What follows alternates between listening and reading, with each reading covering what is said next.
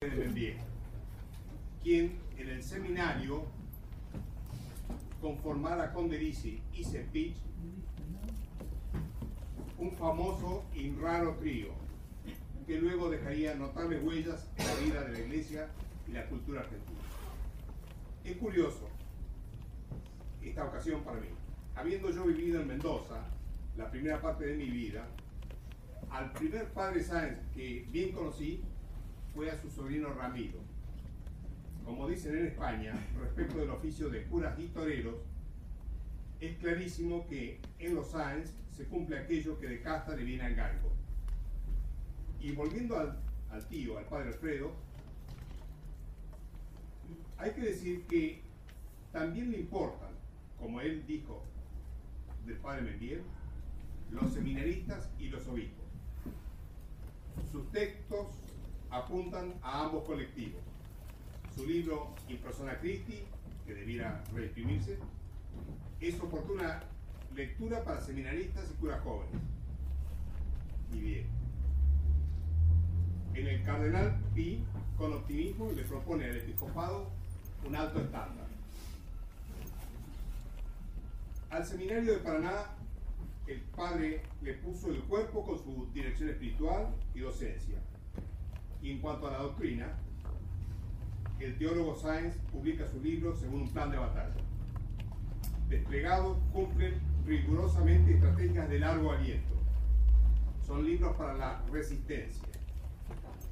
De ello doy modesta fe. Sé bien de una que casada con un luterano se llevó a Alemania la serie de las tempestades y leyó con particular atención el tomo referido a Lutero. Y conozco mejor a otro que en medio del cataclismo político y económico de la Argentina en 2001-2002, encontró luces al leer en la serie de las palabras, según los padres, que los hombres somos tan necios que vivimos pretendiendo plantar nuestras carpas justo sobre la línea de combate. Breves palabras, recias y claras, típicas de los santos padres, tan distintas de la charlatanería teológica habitual. Le dejo al padre Sáenz, quien nos hablará acerca de lo que pensaba el padre Membiel sobre la cristiandad.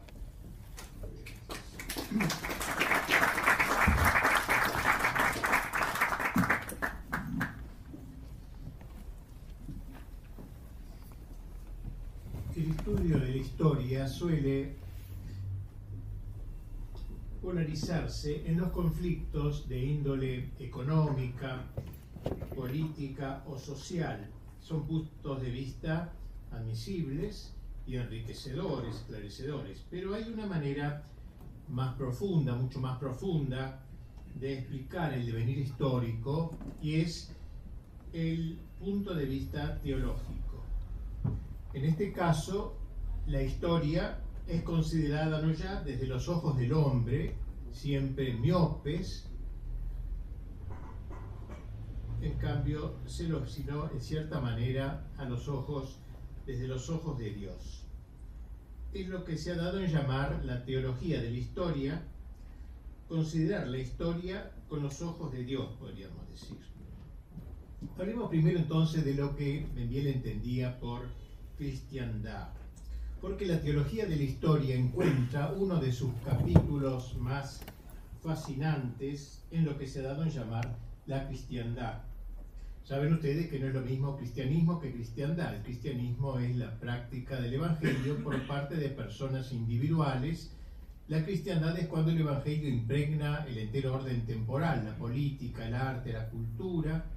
Por ejemplo, en la China actual hay cristianismo, aunque porque hay cristianos individuales, aunque estén en campos de concentración, pero no hay cristiandad por el régimen es comunista y no permitiría que el orden político fuera impregnado por el Evangelio. Cristiandad entonces es la impregnación evangélica del orden temporal. Y esto, digo, es una experiencia vivida. ¿Qué es para el padre Membiel la cristiandad? Nos vamos a centrar, aunque no exclusivamente, en un libro que dedica expresamente a dicho tema y es uno de sus escritos más tempranos, del año 1940, acerca de esta materia. El libro se llama Hacia la cristiandad. Allí la encontramos definida como conjunto de pueblos que públicamente se propone vivir de acuerdo con las leyes del Santo Evangelio de las que es depositaria la Iglesia.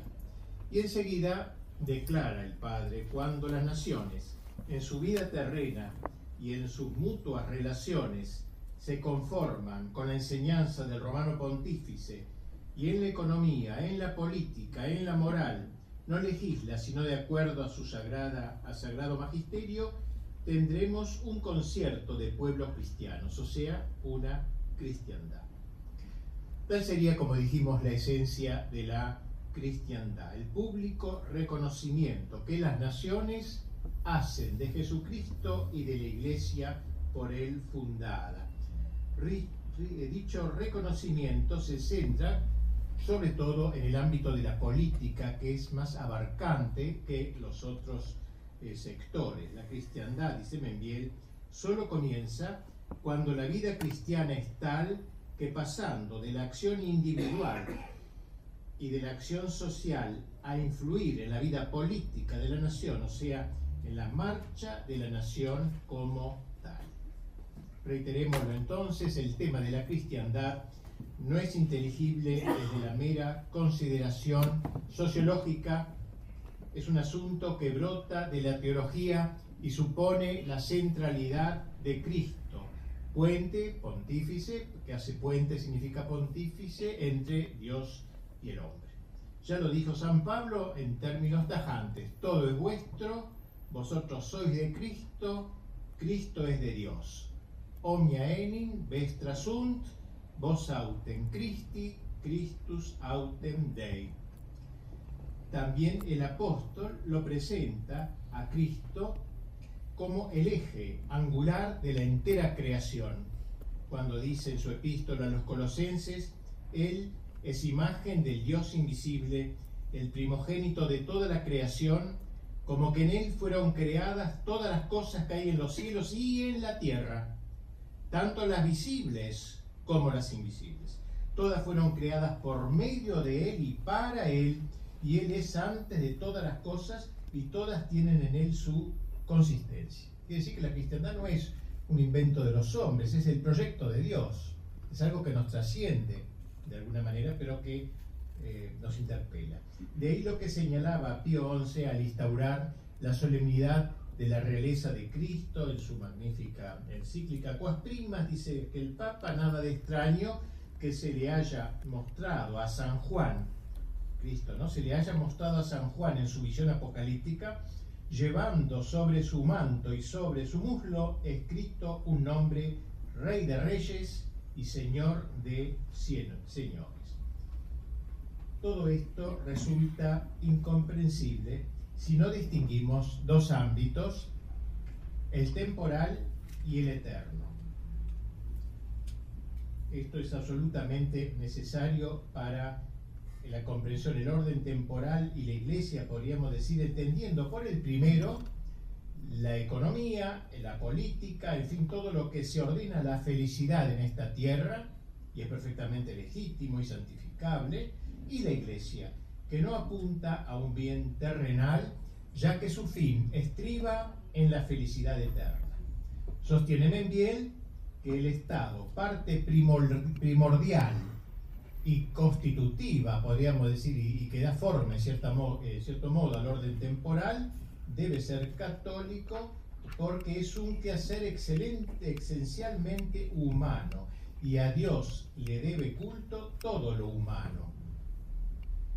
Resulta esencial esta distinción entre lo terreno y lo eterno, señala nuestro autor, ya que la Iglesia, como afirma en sus escritos, ha enseñado nítidamente la doble e irreductible jurisdicción en que se desenvuelve la vida del hombre, porque el hombre, reitera, tiene dos finalidades fundamentales, la natural y la sobrenatural, una de las cuales debe ser el fin último y la otra el fin subordinado.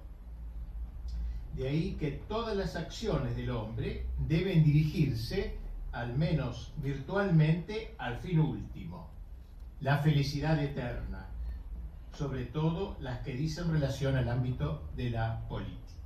Nada del humano puede enclaustrarse en lo meramente temporal, ya que, como le hemos dicho, el entero obrar humano debe verse finalizado por su meta sobrenatural dada a conocer por la fe y dada a amar por la caridad. Por lo demás, como bien señala Membiel, todas las acciones humanas, sean económicas, culturales o políticas de un cristiano, no pierden su naturaleza al ordenarse al fin último del hombre, al contrario, encuentran su plenitud, se perfeccionan en, su orden propio. Queda así en claro, dice Membiel, cuán absurdo y al margen de la ortodoxia católica es todo intento de limitar una zona de la actividad humana que pueda ser verdaderamente profana o laica sin carácter sacro, totalmente sustraída al fin último del hombre. De ahí el grave error del liberalismo al querer que lo que determina la bondad de las acciones sea la libertad y no el fin último del hombre, que es la idea del liberalismo. Para Memiel, el principio fundamental de la auténtica cristiandad es que la autoridad pública debe profesar públicamente la religión católica, así de cortante la expresión del Padre.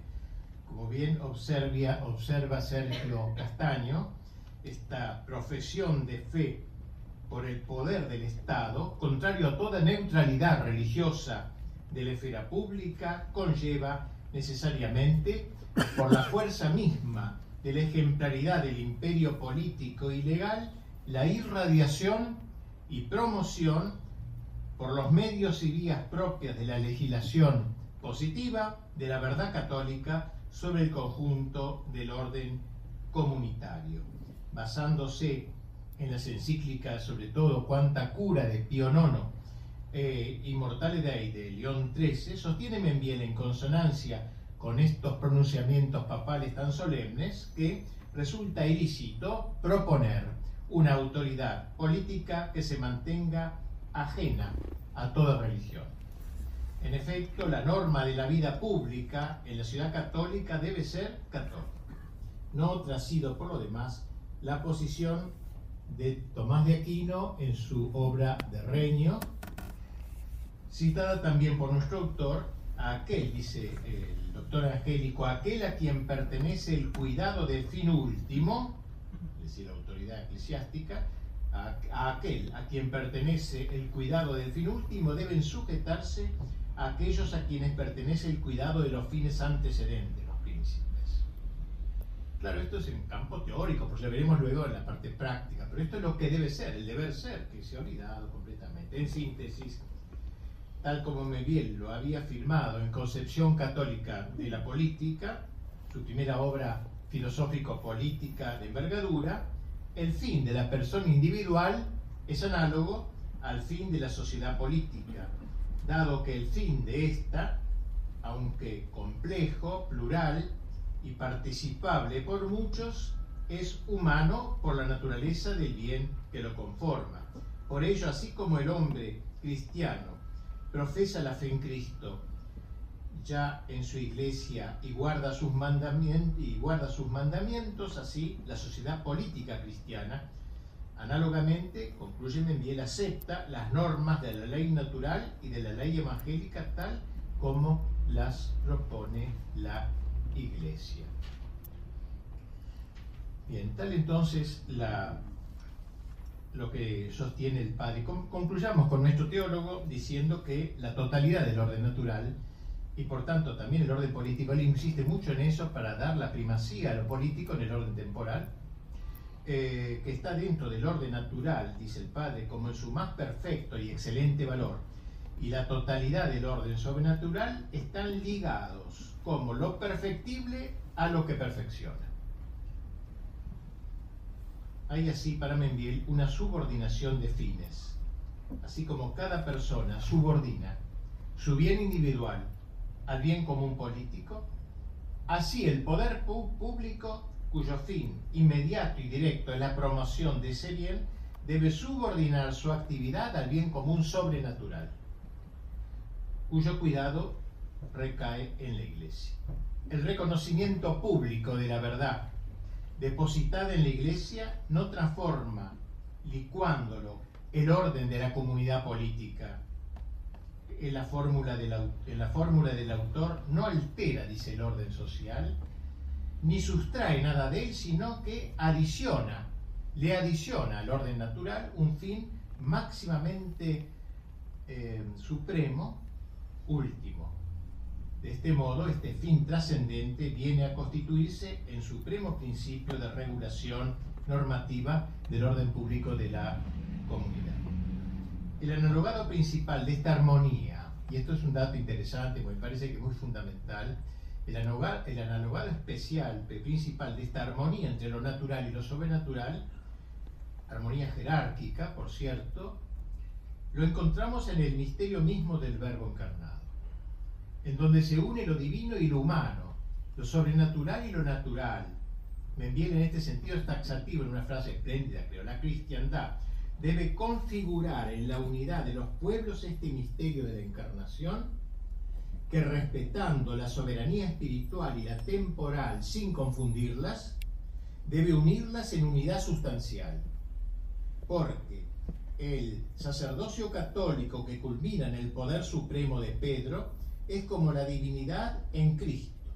Y las naciones, cada una de ellas con su propia suficiencia y soberanía en lo temporal, son como la naturaleza humana de Cristo, que unen en la cristiandad, se unen en la cristiandad como un único compuesto teándrico sin negación ni confusión de naturalezas.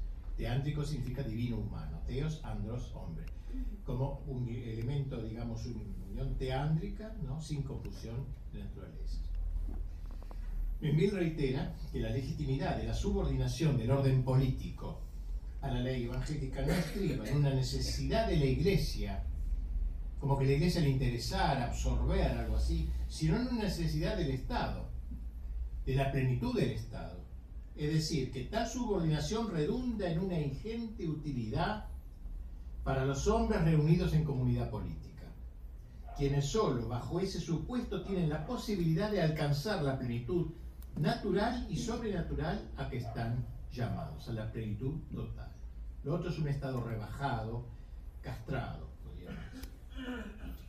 Tras este aspecto más teórico de lo que es la cristiandad, tomado de varios escritos del padre, principalmente de ese hacia la cristiandad, Pasamos ahora al aspecto histórico de la cuestión como él lo presenta, a saber cómo se fue gestando concretamente la cristiandad. No vamos aquí a reiterar elementos que el padre también da por supuesto, lo de San Agustín, eh, que es el gran libro, el, el, libro de cabecera de la teología de la historia, de Civitate Dei, donde habla de las dos ciudades, del enfrentamiento teológico de las dos ciudades, la fincada en esta tierra, la cerrada en lo temporal, y la abierta a lo sobrenatural, precisamente.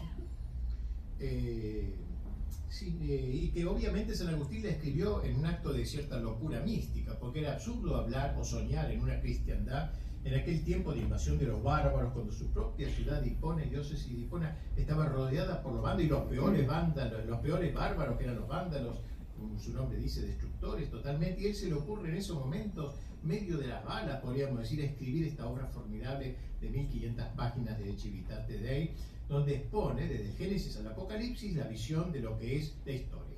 En esto lo digo entre paréntesis, pero me llama la atención León XIII cuando propuso a Santo Tomás como maestro de las escuelas teológicas, eh, propuso, eh, bueno, gracias a Dios se cumplió bastante su pedido, empezaron a aparecer entidades, tomistas, y está muy bien que así sea, congresos tomistas y. Pero también propuso otra cosa muy olvidada, que San Agustín fuera considerado el maestro de la historia, el maestro dentro de la iglesia, ¿no? de lo que es la historia, la teología de la historia. Y esto ha sido olvidado, me parece.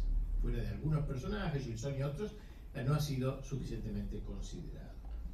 Bien, entonces, no vamos a hacer aquí el resumen de cómo en esa época, desde San Agustín hasta eh, se crea la cristiandad eh, ocho siglos después, ¿no? casi en el año 1000 en el año 1000, seis, siglos después. pero él la, esbozó, la escribió esto lo quiero decir también porque en esta época que es insoñable la cristiandad hay que mantener y seguir escribiendo sobre esto, como hizo San Agustín, rodeado de bárbaros como estamos hoy también. Vinieron las invasiones bárbaras, ¿quién iba a pensar de cristiandad? Pero apareció, ver, pero vale, aquí lo que vamos a hablar de este aspecto histórico que ahora nos ocupa brevemente, obviamente, en pocas palabras. Según Membiel, tres fueron las naciones gestoras de la cristiandad. Roma, bueno, no es una nación, pero el, el resto del imperio, Roma, España y Francia. Y en una buena relación, muy curiosa, no sé si hay otro autor o lo inventó él esto, dice así como tres son las virtudes teologales, fe, esperanza y caridad, sin las cuales no es posible concebir el cristianismo, y con solo las cuales el cristianismo es una hermosa realidad, y así como con Pedro, Santiago y Juan, símbolo de estas tres virtudes, se formó alrededor de Cristo el núcleo esencial del apostolado cristiano, del mismo modo, con Roma, España y Francia queda en sustancia constituida la cristiandad.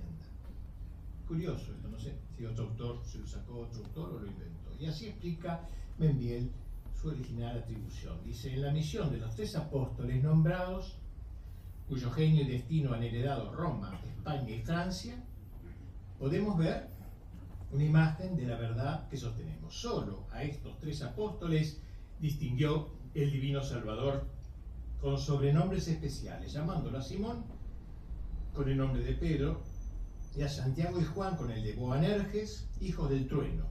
Solo a ellos hizo partícipe de su gloria en el Tabor y de su agonía en el huerto.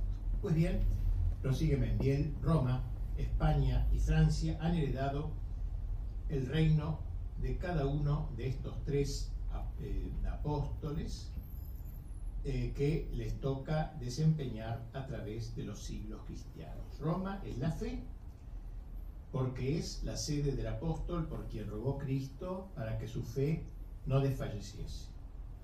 Y así, en el curso de las edades, Roma es la cátedra de infalibilidad y la cabeza de gobierno. España es la esperanza o fortaleza, que tiene mucho que ver con la esperanza, eh, o fortaleza porque conquistada para Jesucristo por Santiago, eh, heredó el ímpetu y ardor de este, a quien Santo Tomás llama el principal luchador contra los enemigos de Dios, Prechipus de Velator adversariorum Dei. España, al igual que Santiago, es hija del trueno de la Santa Iglesia. La segunda, después de Roma, en el reino de la cristiandad, y el brazo derecho de la misma en la lucha contra todos sus enemigos, llámense maometanos, protestantes, liberalismo y comunismo. O sea, a lo largo de los siglos ha ido enfrentándose. Francia es el heredero del apóstol de la caridad y en este sentido, como nada hay en la iglesia más grande que la caridad, ni hubo entre los apóstoles ninguno más predilecto que Juan, así en el orden de la cristiandad, nada más grande por la compenetración de la vida cristiana que Francia cuando se entrega a Jesucristo y de ninguna nación tampoco más predilecta de la Iglesia. Un corazoncito francés de Padre Membiel también creemos que ha influido en este cariño con que habla de Francia. Prosigue luego Membiel esbozando cierto análisis del devenir teológico de la historia. Destaca la misión de Francia, como dije, primogénita de la Iglesia, así la llamó el Papa de aquel tiempo, primer país bárbaro que pasó a integrar la cristiandad, si bien de manera incipiente. Gracias a la fe católica de su reina, Santa Clotilde, y la ulterior conversión de Clodoveo, la cristiandad hizo su entrada en la historia, venciendo a los bárbaros invasores, que eran cristianos sí, pero eran herejes, eran arrianos, todos ellos, ¿no? excepto Clodoveo, que era pagano. La iglesia tuvo una gran inteligencia de dirigirse primero a un pagano. Es más difícil convertir a un hereje que a un pagano. El hereje ya ha hecho la experiencia del cristianismo torcida. En cambio, el pagano está virgen todavía, podríamos decir. Se dirige al único rey bárbaro pagano que era Clodoveo. Desde ese día, como lo previó San Avito, el gran obispo católico de Vienne, Francia, eh, eh, en profética carta que escribió a Clodoveo felicitándolo por su victoria sobre los bárbaros invasores de una batalla que había tenido, Francia tendría marcado su destino glorioso al servicio de la Iglesia en la causa de la cristiandad. ¿Qué le dice este gran obispo San Avito a Clodoveo en su carta? La providencia divina ha descubierto al árbitro de nuestro tiempo. Vuestra fe es nuestra victoria. El occidente, gracias a vos, brilla con brillo propio y ve a uno de sus soberanos resplandecer de luz nueva. Es muy oportuno que esta luz haya comenzado en la natividad de nuestro Redentor, porque se bautizó el día de Navidad, porque así las aguas generadoras os han hecho nacer el mismo día en que el mundo ha visto nacer el Señor del cielo que venía a rescatarla.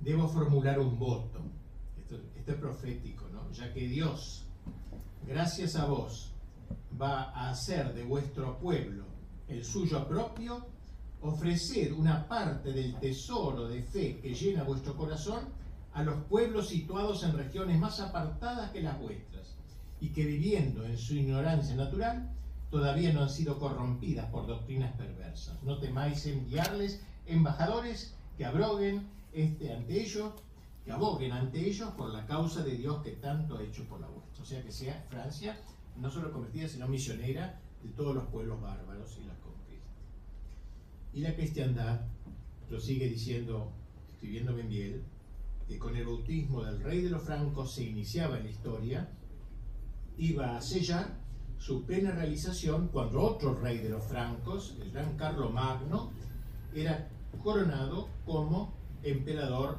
romano por el Papa León III. La Iglesia ha hecho público este reconocimiento de los grandes servicios prestados por Francia a la cristiandad. Mucho después, todavía así León XIII, por ejemplo, en su nobilísima Galorum Gens de 1884, dice de aquella nación que abrazando en buena hora el cristianismo bajo la conducción de su rey Clodoveo, tuvo el honor de ser llamada hija primogénita de la Iglesia.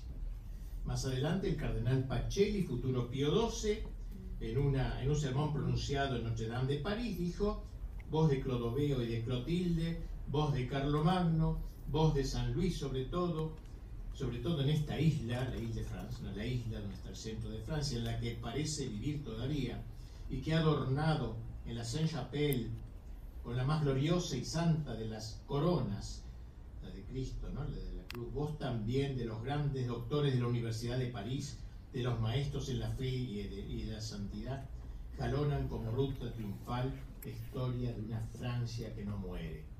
Esto hablando de la Francia después de la Guerra Mundial, de la Francia de De Gaulle, que no tenía nada que ver con la Francia ni de Clodoveo ni de Carlomagno, salvo en el norte nomás.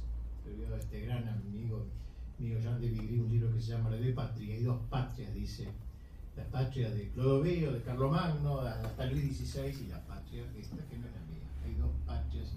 ¿eh? Pero bueno, a pesar de todo uno recuerda y, la misión no, no, muere, la misión, la vocación de cada nación, no muere como la de Rusia, tampoco ha muerto con el comunismo.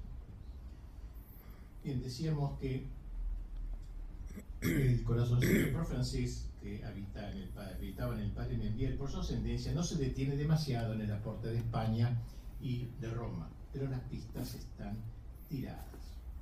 Y el otro aspecto que me parece una pequeña falta, no sé si decir carencia en la obra del padre, es que no describe demasiado la cristiandad. Para complementar eso, lea mi espléndido libro, ¿eh? La cristiandad y su visión, donde largamente explico la cristiandad, el orden político, económico, social, cultural, artístico, etc. Me parece que es completa. Pero bueno, me interesa esto, lo que va diciendo el padre, creo que nos da suficientes pautas. Bueno. Eh, otro aspecto que trata el padre que es sumamente importante, el declinar de la cristiandad. Él no alude a este texto, pero me parece fundamental de Pío XII cuando habla del mundo moderno. Entendiendo por moderno, todo el mundo es moderno. Todo el mundo es moderno, es una expresión estúpida, porque en la época de las cavernas también había un mundo moderno, que eran los tipos que escribían jeroglíficos, ahí cosas en las paredes, en las rocas. Pero cuando hablamos de mundo moderno es un sentido axiológico, valorativo. mundo moderno se llama el mundo fruto de la revolución moderna, así en, los, muchos documentos pontificios. En este sentido hablo del mundo moderno. Dios ha señalado tres grandes pasos de la gran revolución anticristiana que empieza en el Renacimiento, sobre todo en el segundo Renacimiento. No el primero, que es una continuación de la cristiandad, de la Edad Media, toda, etc., sino el segundo renacimiento. El hombre prometeico, soberbio, poco a poco, el hombre que va aún en el mismo Miguel Ángel, con todo lo grande que tiene, la musculatura en el hombre que ya se va haciendo, aunque, aunque Miguel Ángel sigue siendo plenamente católico, ya había una cierta tendencia al, antropocentrismo. Eh, bien, eh, Pío XII señala estos tres pasos. El primer paso lo da la Revolución Protestante. Eh, separa de la Iglesia, una, gran cantidad, parte de Europa, dice Pío XII que la Revolución, Lutero sigue creyendo en Dios, por supuesto, él creía plenamente en Dios, sigue creyendo en Jesucristo como Dios, pero no acepta la iglesia católica fundada por Cristo. Y esto es un, grave atentado contra la integridad de la. El segundo paso lo va a dar la Revolución Francesa. La Revolución Francesa va a agregar la negación de, de la iglesia, a la que no sigue, en la que no sigue creyendo, la negación de Cristo como Dios, al menos, en todo caso un gran, un gran personaje, pero no como Dios. Y sigue manteniendo la fe en Dios todavía, si se puede llamar fe, una, una, cosa, una fe masónica, un supremo arquitecto, que sé cómo llamarlo, una, alguien que está bien lejos de nosotros, que hizo el mundo, pero luego lo deja marchar y no se mete en nuestra vida. Pero sigue creyendo en algo así como de un supremo. Eh, faltaba por dar, dice Pío II, el tercer paso, la negación de Dios. Y eso lo va a dar la Revolución Soviética, que va a mantener las otras dos negaciones. Así que hay toda una lógica perfecta en la, en la revolución anticristiana, movida por una, no, por un grupo de hombres inteligentes, no es que un grupo de genios se reunieron en el siglo XVI y dijeron, ¿cómo hacemos? Vamos a hacer esto en este siglo, esto. Hay una mente superior. Y aquí tenemos que volver a San Agustín cuando magníficamente habla de que las dos ciudades no empiezan en la tierra, sino que empiezan en el cielo. Empiezan antes de la creación del hombre, empiezan en el mundo angélico. Ahí comienza la primera gran división. Micael significa quien como Dios, es la exaltación de Dios, la ciudad que es, Dios es el principal, todo lo demás sujeto a Dios. Y, Lucifer es la, que este, seréis como dioses, es el hombre, la ciudad del hombre, el hombre pelagiano que a fuerza de músculo quiere igualar a Dios. Eso, bueno, el hombre no el ángel, el ángel pelagiano, así el hombre es el ángel, se ve bello y atribuye esa belleza a sí mismo, ¿no? Como un reflejo de la creación de Dios. Entonces, las dos ciudades empiezan en el mundo angélico y luego se continúan en la tierra. Pero, concluye San Agustín genialmente, no son cuatro ciudades, son dos ciudades. Los ángeles buenos con los hombres que ambos juzgan el primado de Dios, los ángeles perversos acompañando a la ciudad del mundo. Ambos juzgan la preeminencia del hombre, exaltan al hombre, etc. Te daré todo este mundo si postrando de manera le al demonio a Jesucristo mismo todavía, en la exaltación del pelagianismo. Así que entonces eh, es, demasiado perfecto este proceso de, apostasía para ser plenamente humano, para ser inteligible a los meros ojos que son miopes para estas realidades, como decíamos antes, de orden teológico. Así que hay, un, hay un levantamiento contra la cristiandad. La cristiandad podríamos decir que va, para poner una, una fecha muy estúpida, de 1050 1350 más o menos, tres siglos de plena cristiandad, con todos los defectos inherentes a las cosas humanas, pero ahí no podemos, como digo, explicar todo eso, pero eh, ahí se realizó. Eh, y aquí comienza la rebelión. Vida alude muy bien para explicar esta rebelión al Salmo, al Salmo, al, Salmo 2, donde el profeta David denunció la rebelión de la impiedad moderna y su lenguaje soberbio contra la realeza de Cristo el ungido, como dice él. El ungido, Cristo, significa ungido Cristo es el ungido. Se reunieron los reyes de la tierra, dice el gran profeta, y se confabularon los príncipes contra el Señor y contra su ungido. Rompamos sus coyundas y sacudamos de nosotros su yugo. De aquí el grito de la rebelión. Seréis como Dios en última instancia, es el mismo grito, que sí está, está como en el aire, lo va tomando cada persona que le interesa, así como hay otro grito, quien como Dios, que lo toman también distintas personas, siempre manteniendo esas dos ciudades. Para bien, la Revolución Francesa no se queda en estos tres pasos de que he hablado, pero lo quería eh, incluir. Pero él se queda mucho en la Revolución Francesa. Interesante, aquí veo que, vemos que eh, francesa hasta cierto punto, ¿no es cierto? O sea, él también es capaz de ver muy bien el desastre que significó la Revolución Francesa en la postcristiandad o en la civilización postcristiana que ha seguido. Él señala un hito fundamental en esta sublevación generalizada. Dice el padre, no cabe duda que la cristiandad podía sufrir graves heridas en la medida en que un pueblo desconocía ciertos derechos de la iglesia. Esto había pasado también en la Edad Media, había visto, había habido reyes rebeldes, y sufre, sufre la cristiandad. Pero mientras no había un desconocimiento total de la soberanía espiritual, o sea, mientras no se pecaba de impiedad, desconociendo a la iglesia, a Jesucristo y a Dios, como se hizo en la Revolución Francesa, ella permanecía en pie. No es lo mismo los pecados dentro de la cristiandad, siempre va a haber, no es una época perfecta. Pero esto es la impiedad, que es otra cosa, es la, la supresión del orden sobrenatural de la vida, el naturalismo, como dice Canal Pidi, eso, que la gran herejía del mundo moderno era el naturalismo, y que será, eso dice del Noche, la herejía quizá del anticristo. Será la última herejía de la historia, la exaltación de la naturaleza en la disolución del orden sobrenatural.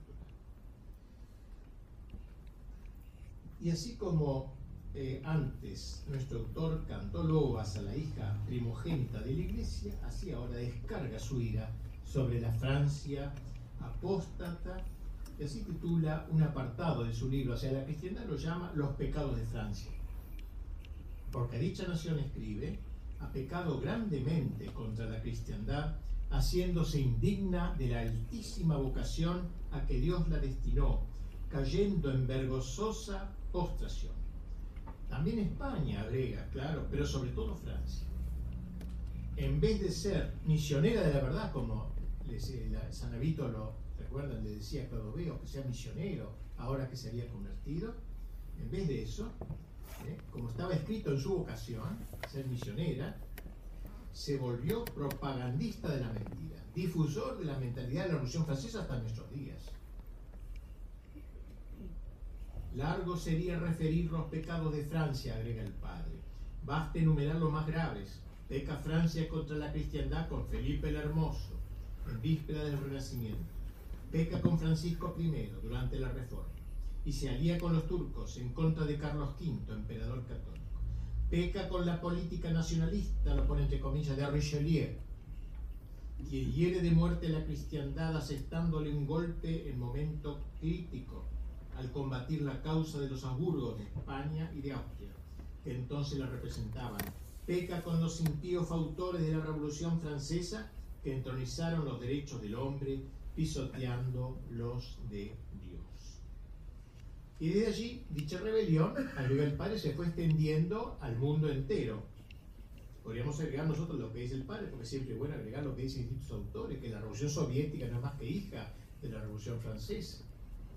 Claramente, hija, cuando en 1989 celebró el segundo centenario de la Revolución Francesa, hubo un gran homenaje a ella de todo el mundo. Mandaron delegados de eh, batallones militares de los ejércitos diversos, el batallón soviético, el más gallardo, de hecho saludó, pasó bajo el arco de triunfo de París para saludar a su madre, la Revolución Francesa. Hay una continuidad entre estas tres momentos. Muy bien, eh, este, esta traición que Francia cometió frente a su vocación inicial.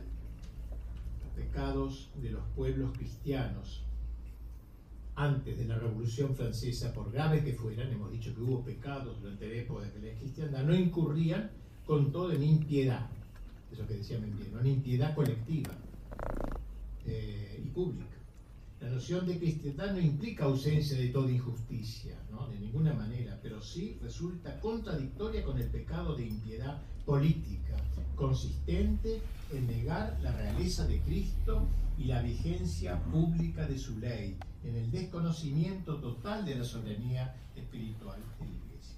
Desde entonces hasta ahora, escribe bien, la cristiandad ha desaparecido.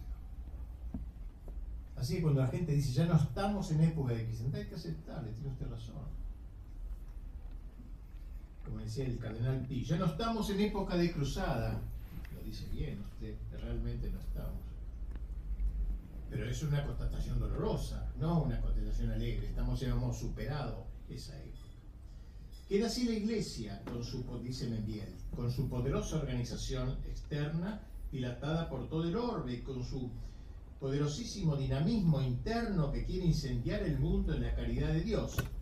¿Logrará la Iglesia vencer las ingentes resistencias que en el corazón de los pueblos se oponen a su acción? ¿Logrará convertir al mundo en cristiandad? Y aquí el problema planteado. Como era de esperar, nuestro autor se ha referido repetidas veces a la situación de nuestra patria en lo que nuestra materia toca y su progresivo alejamiento también del ideal de cristiandad. No tenemos tiempo de ello vamos a seguir diciendo que él reconoce que a pesar de este proceso de apostasía ha habido, en el siglo, aún en el siglo XX, reacciones contra la revolución. Ha habido varias reacciones. No, no las nombra todas, podríamos citar la Bandé, podríamos citar los cristeros, podríamos citar, pero habla de dos especialmente. En esta época de apostasía institucionalizada aparecieron algunos islotes de resistencia en los que cifra el padre cierta expectativa esperanzada.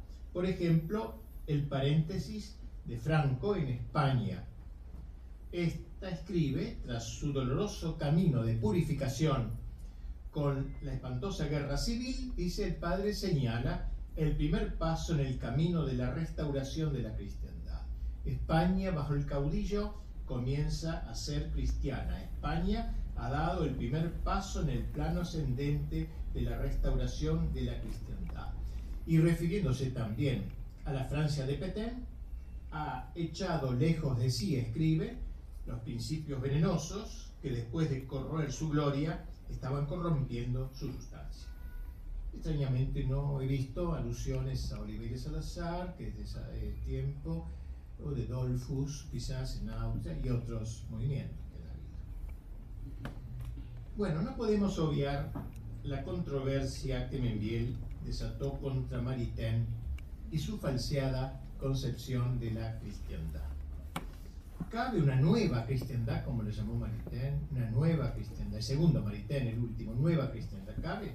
Pero antes, ¿caben cristiandades sustancialmente diversas entre sí a lo largo de la historia? O en otras palabras, ¿Tiene la ciudad católica una esencia única que pueda concretarse históricamente sin alterar su identidad? ¿O tiene esencias diversas según las especiales circunstancias de la época en que se manifiesta? Membiel coincide, por cierto, con el primer Maritain cuando éste así escribía lo que en la Edad Media se llamaba doctrina de las dos espadas, al menos en el sentido de San Bernardo y de Santo Tomás, se identifica esencialmente con la doctrina clásica de la Iglesia, una sola, uh, no dice esa palabra, pero la idea, con la doctrina del poder indirecto, dice una sola y única enseñanza dispensada, dice Maritain, por Bonifacio VIII en la bula Una Santa, y por León XIII en la encíclica Immortale. Eh, hay pues, glosa Mendiel, adhiriendo a este juicio, una única esencia específica de cristiandad no se trata, acota enseguida con Garrigou Lagrange, de un ideal puramente especulativo, sin repercusión sobre la praxis concreta en los pueblos cristianos, sino que la noción de ciudad católica constituye un fin que debe ser realizado históricamente en las instituciones humanas.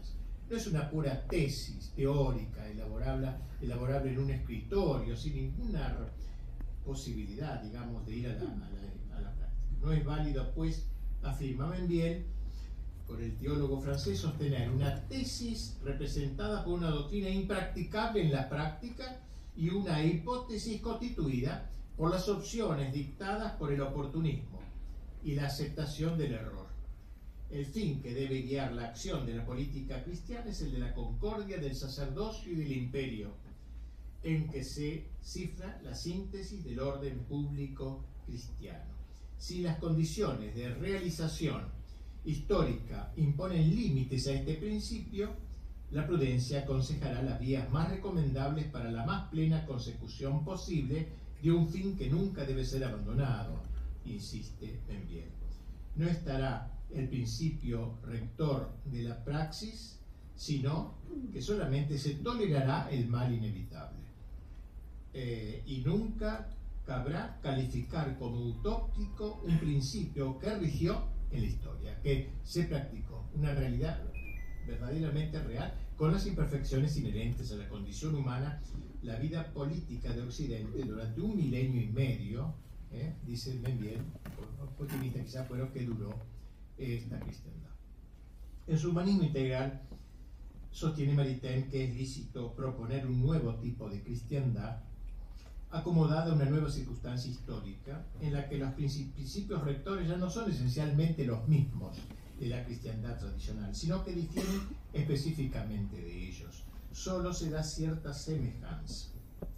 A juicio de Membiel, en la propuesta de Maritain de una nueva cristiandad, aunque hombre de diversos credos o de, o de ningún credo, difieren profundamente respecto del fin último de la vida, con todos esos hombres podrían llegar a un acuerdo práctico sobre el modo de conducir la vida que llevaría a una coincidencia respecto del fin y la estructura de la ciudad. Ahora bien, objeta Mendiel, cómo vivan los hombres depende estrechamente de cómo piensan respecto de la vida.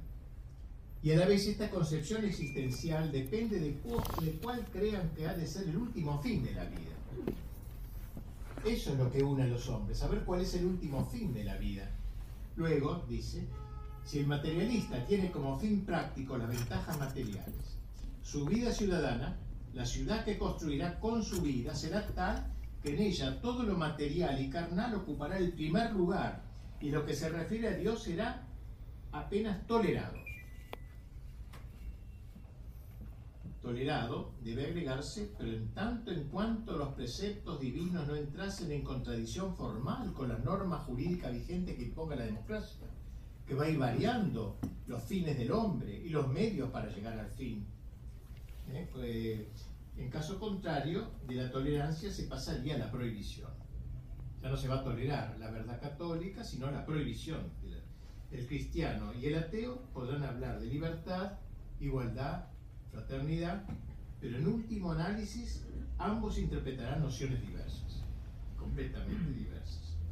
Es pues la naturaleza de lo operable mismo que implica intrínsecamente la concreción imperativa del bien entendido, lo que torna imposible atribuir un mismo efecto a fines últimos diversos, como pueden ser diversos el fin del cristiano y el del ateo. Más o menos sería esta la refutación muy resumida de Manuel en la ciudad apóstata todo se ordenaría inexorablemente a otro fin último, a otro fin último, pues toda obra humana se encuadra en un orden práctico moral finalizado por algún objetivo considerado como supremo. Toda sociedad tiene un fin supremo. En dicha ciudad, dice Membiel, el católico continuará trabajando para Dios en lo interno de su conciencia, pero en la estructuración y creación de la ciudad como tal, Dios no estará estará dominada por los que niegan a Dios, no estará. Entonces habrá un catolicismo de sacristía, individual, pero no podrá reflejarse en la ciudad. En cualquier caso, por intrínseca necesidad, la ciudad tendrá un fin último, que no será Dios, o será otro valor, real o supuesto, aunque siempre parcial. Es una rebajación, rebajamiento del hombre.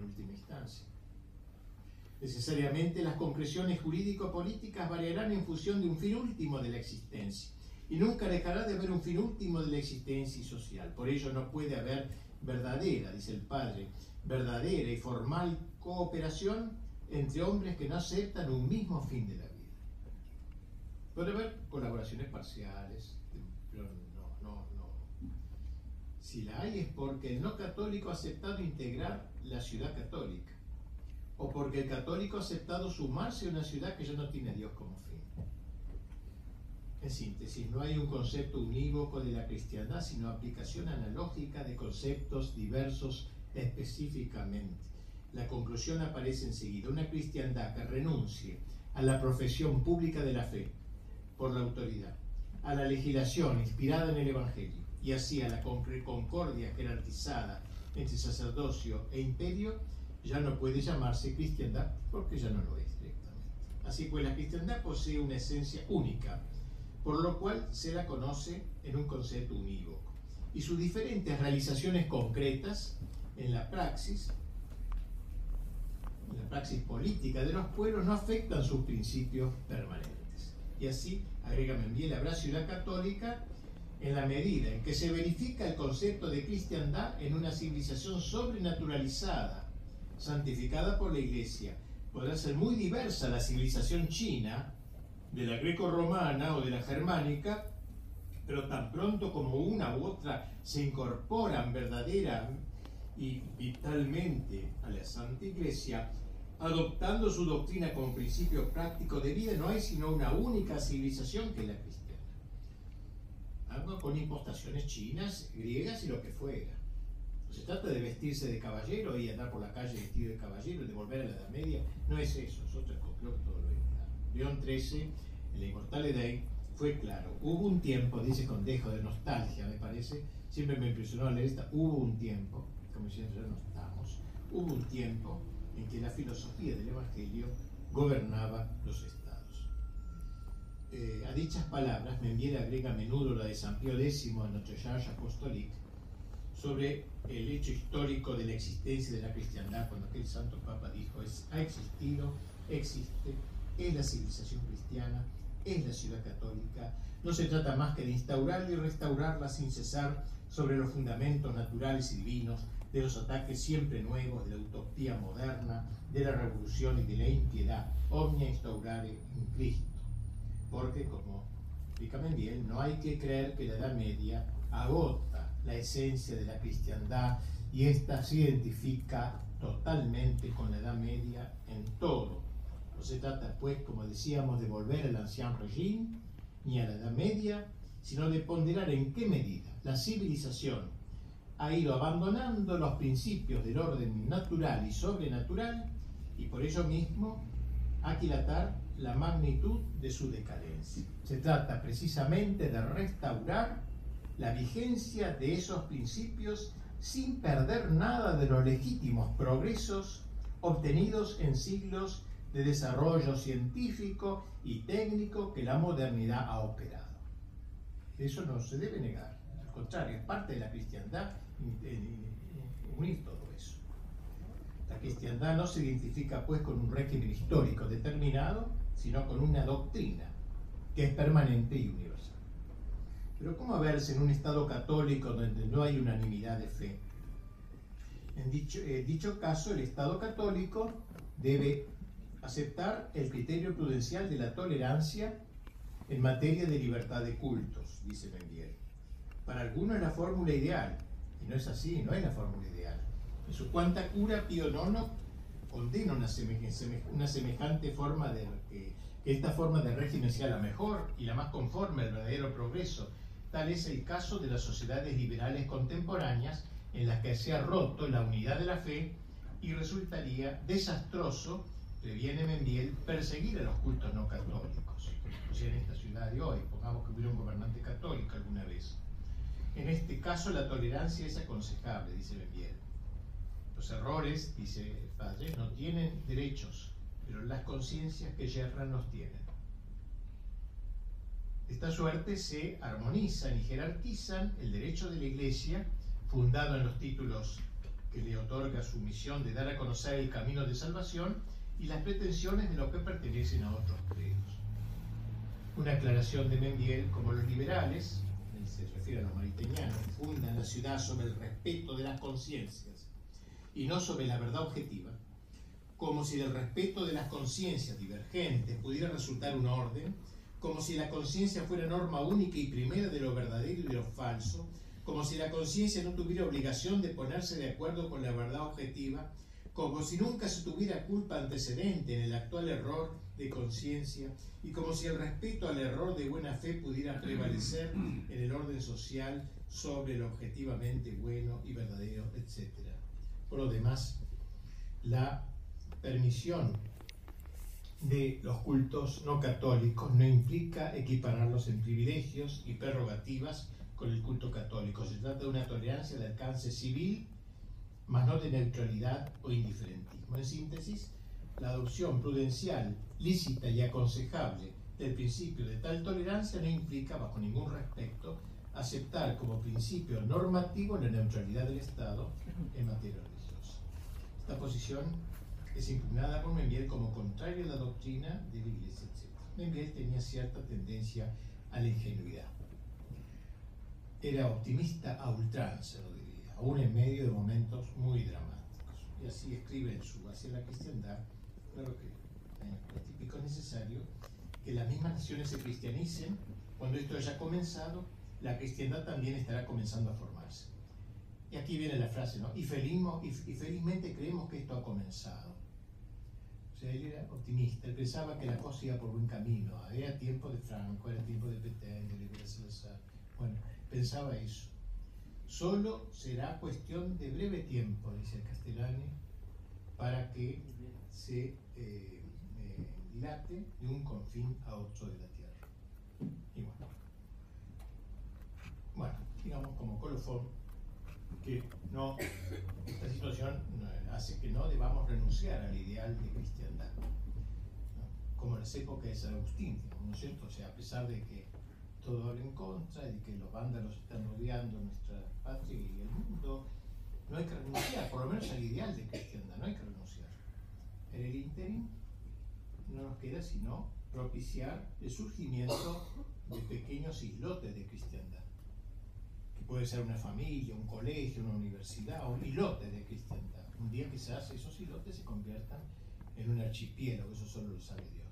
Muchas gracias.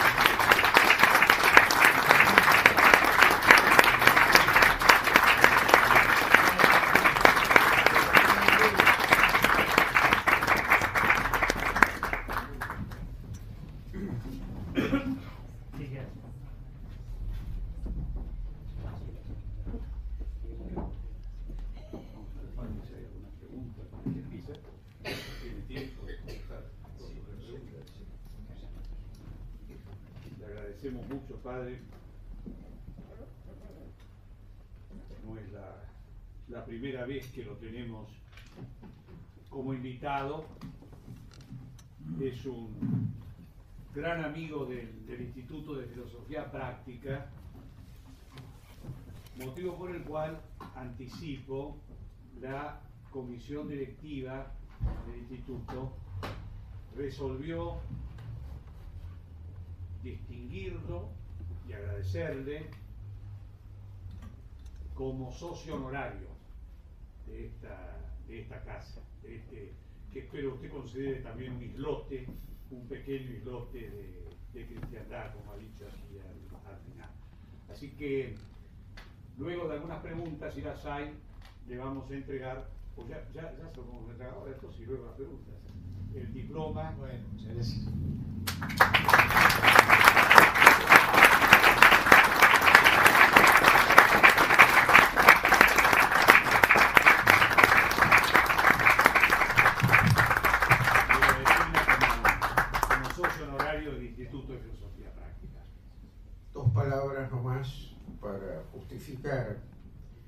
Este diploma. Nosotros hemos tenido grandes maestros, el padre Membiel, a quien estamos rendiendo homenaje este año, y el padre Castellani, además de otros. Yo creo que el padre Sáenz sintetiza, por un lado, el orden mental que tenía Membiel y a la vez ese buen escribir, ese buen decir que tenía Castellani. Así que tenemos que aprovecharlo.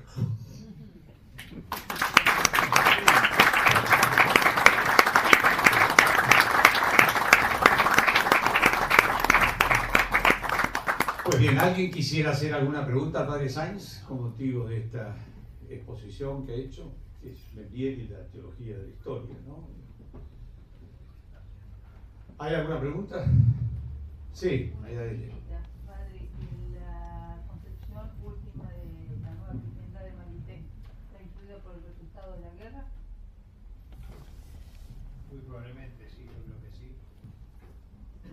Pero ya la había sostenido antes, ¿eh? algunas cosas de eso. En todo caso, se ha confirmado y fue premiado. premiado, fue nombrado embajador en la Santa Sede. Lo nombró de gol, embajador en la Santa Sede. Después de la guerra. Después de la guerra. Y el padre Membiel le regaló, es una anécdota tonta, pero le regaló a Pío XII el libro de, de de La Menea Maritain. Pío XII lo miró el título y le extrañó, porque se lo consideraba más o menos bien a pesar de todo, en ese momento. Garrigula Grange fue el que le hizo la, la reputación, pero en realidad el Papa se extrañó de la Menea Maritain, porque la Menea que es el modernismo, aunque más atrás, ¿no? Pero hay, entonces eh, me pareció extraña esa, esa relación entre, entre un hallazgo del padre y ver continuidad en los presidentes.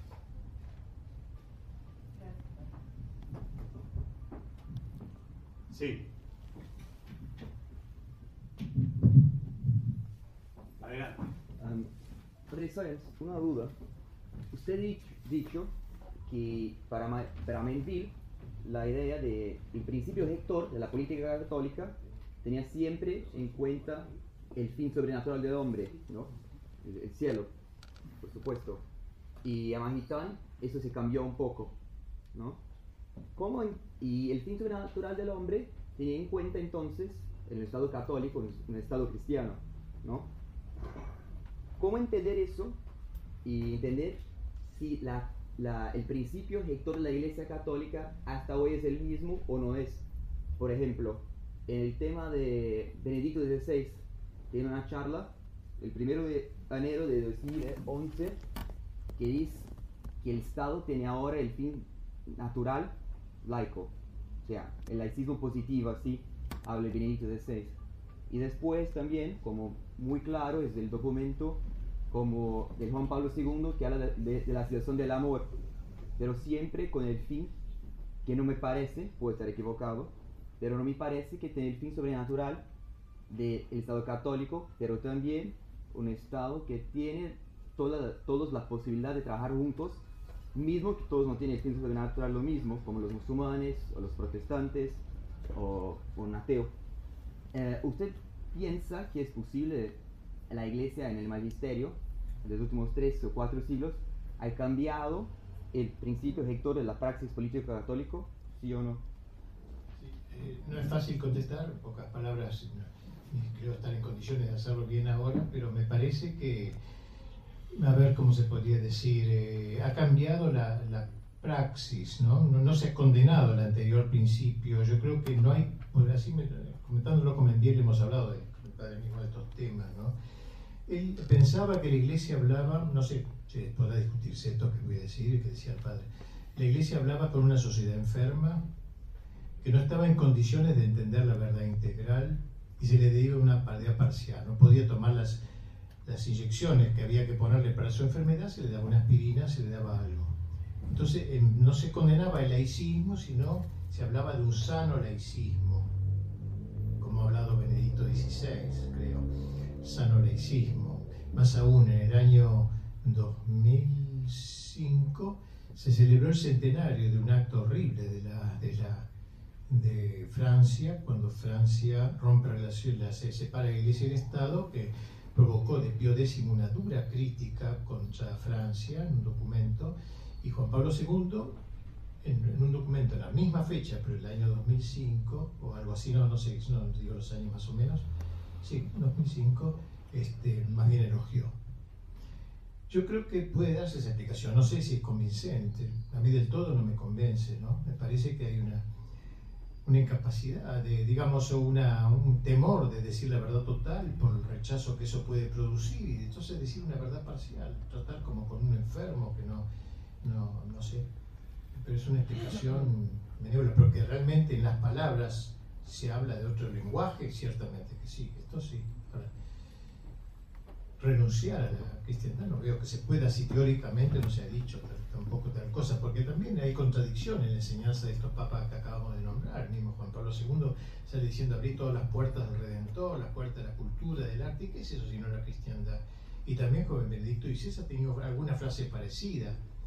A mí me, en el pro, una cartita que me mandó para ese libro de El fin de los tiempos y autores modernos me habla de que este libro ayude a que la gente acepte la realeza de Cristo en la orden social. No me quedé extrañado que diga eso, lo habrá escrito algún secretario, pero sea lo que fuere, el lenguaje aparece también cada, así. Hay una incoherencia en eso, yo diría, perdone, no sé decir mucho más. En este proceso de apostasía que decía sobre el apartamiento de la iglesia, de, Jesucristo y después de Dios, ¿qué vislumbra usted para, el futuro como un nuevo movimiento apóstata? Ya, sería entonces la preparación del anticristo, del poder mundial, ¿no es cierto? Ya en donde sería quizás el fin de la historia. El fin de la historia que es lo penúltimo, porque el fin último es la venida de Cristo, o sea, el fin último es glorioso, el fin penúltimo es trágico. Y vamos caminando hacia ese fin penúltimo. O sea, la iglesia, no digo que sea optimista, o sea, la doctrina de la iglesia no es, es esperanzada, sabiendo, pero realista, sabiendo que eh, esto, esto, del naturalismo, que sea ya, como decía, de noche, ¿no? que sea la herejía final, este, y esto va preparando ese camino y a un personaje que asuma eso, que sea el anticristo, y que lleve el mal hasta el extremo. Y la iglesia quede reducida a un pequeño resto, como lo pinta el Apocalipsis, eh, que seguirá fiel como lo ha pintado Soloviev, ¿no? también en su breve relato del anticristo, que va mostrando hasta el anticristo y que realiza el ecumenismo, el falso ecumenismo, en donde invita a todos, a, los tres grandes grupos católicos, protestantes y ortodoxos, a acompañarlo a subir al trono con él y todo. Y entonces, a ustedes protestantes, ¿qué les voy a dar? Les voy a dar una, ustedes les gusta tanto la escritura, les voy a dar una central, este, Alemania, de teología, yo estudié escritura, me dice el anticristo, hice mucho de escritura, bueno, yo les voy a hacer a ustedes una facultad, de, ustedes, a ver, ¿están de acuerdo? Bueno, casi todos los protestantes suben arriba, menos queda un grupito que resiste, luego le dice a los católicos, ustedes aman mucho a Roma, yo les voy a devolver Roma porque le había sacado la capital, Roma, etcétera, quienes están conmigo suben casi todos, menos el Papa y un grupito que lo rodea, y a los ortodoxos le dice también, este, yo les voy a dar a ustedes una cuestión de liturgia, lo que te gusta tanto. Y, o sea, la mayor parte de, la, de, las, religiones sube con el anticristo y va a quedar un pequeño resto encabezados por tres pastores, por tres pastores en el sentido no protestantes, sino tres jefes, pues los protestantes con un tal Juan, digo, los protestantes con un tal Pablo, ellos siempre exaltan mucho a San Pablo, los ortodoxos con Juan, ellos hablan mucho a San Juan, y los católicos con Pedro, se llama Pedro, Santiago y Juan. Y esos tres entonces, eh, Pedro, digo, es Juan y... ¿Cuál es el otro? Pablo. Esos tres se van a juntar y van a hacer el ecumenismo verdadero contra el anticristo. Y, y entonces eh, viene el fin, termina la historia, se cierra. Eso lo, lo cuenta solo Vieja a su modo. Cada uno puede novelar un poco el asunto, pero la idea va en ese camino, me parece de pequeño resto. Bien, Padre Sáenz, muchas gracias.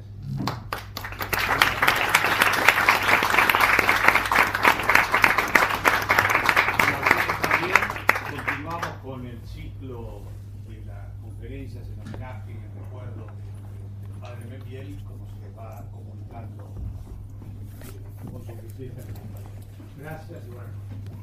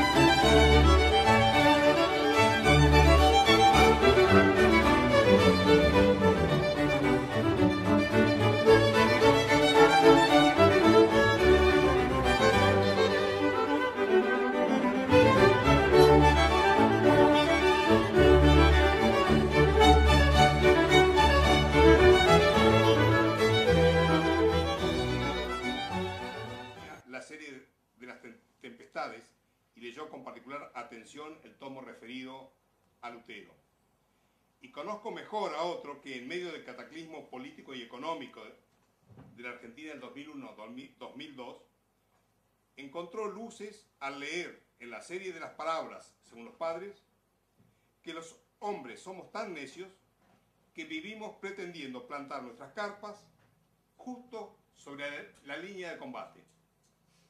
Breves palabras, recias y claras, típicas de los santos padres, tan distintas de la charlatanería teológica habitual. Le dejo al padre Sáenz, quien nos hablará acerca de lo que pensaba el padre Membiel sobre la cristiandad.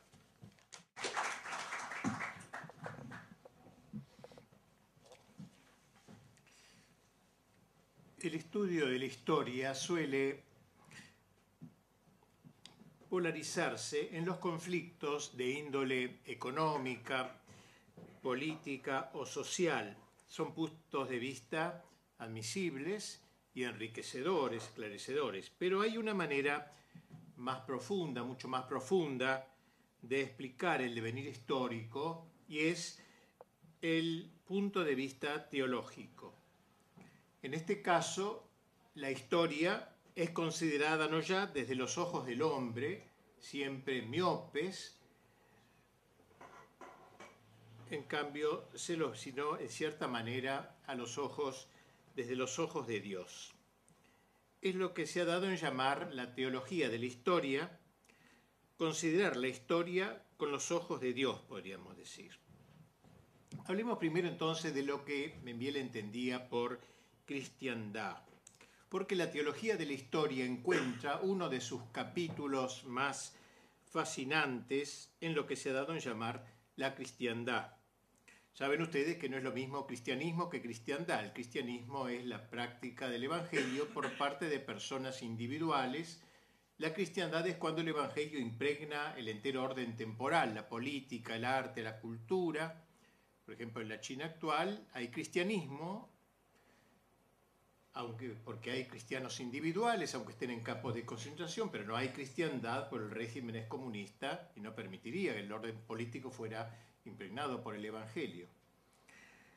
Cristiandad entonces es la impregnación evangélica del orden temporal. Y esto, digo, es una experiencia vivida. ¿Qué es para el padre Membiel la cristiandad? Nos vamos a centrar, aunque no exclusivamente, en un libro que dedica expresamente a dicho tema y es uno de sus escritos más tempranos del año 1940 acerca de esta materia. El libro se llama Hacia la cristiandad. Allí la encontramos definida como conjunto de pueblos que públicamente se propone vivir de acuerdo con las leyes del Santo Evangelio de las que es depositaria la Iglesia. Y enseguida declara el Padre, cuando las naciones en su vida terrena y en sus mutuas relaciones se conforman con la enseñanza del romano pontífice y en la economía, en la política, en la moral, no legisla sino de acuerdo a su sagrada, a sagrado magisterio, tendremos un concierto de pueblos cristianos, o sea, una cristiandad. Tal sería, como dijimos, la esencia de la cristiandad, el público reconocimiento que las naciones hacen de Jesucristo y de la Iglesia por él fundada. Dicho reconocimiento se centra sobre todo en el ámbito de la política, que es más abarcante que los otros eh, sectores. La cristiandad, dice Membiel, solo comienza cuando la vida cristiana es tal que pasando de la acción individual y de la acción social a influir en la vida política de la nación, o sea, en la marcha de la nación como tal.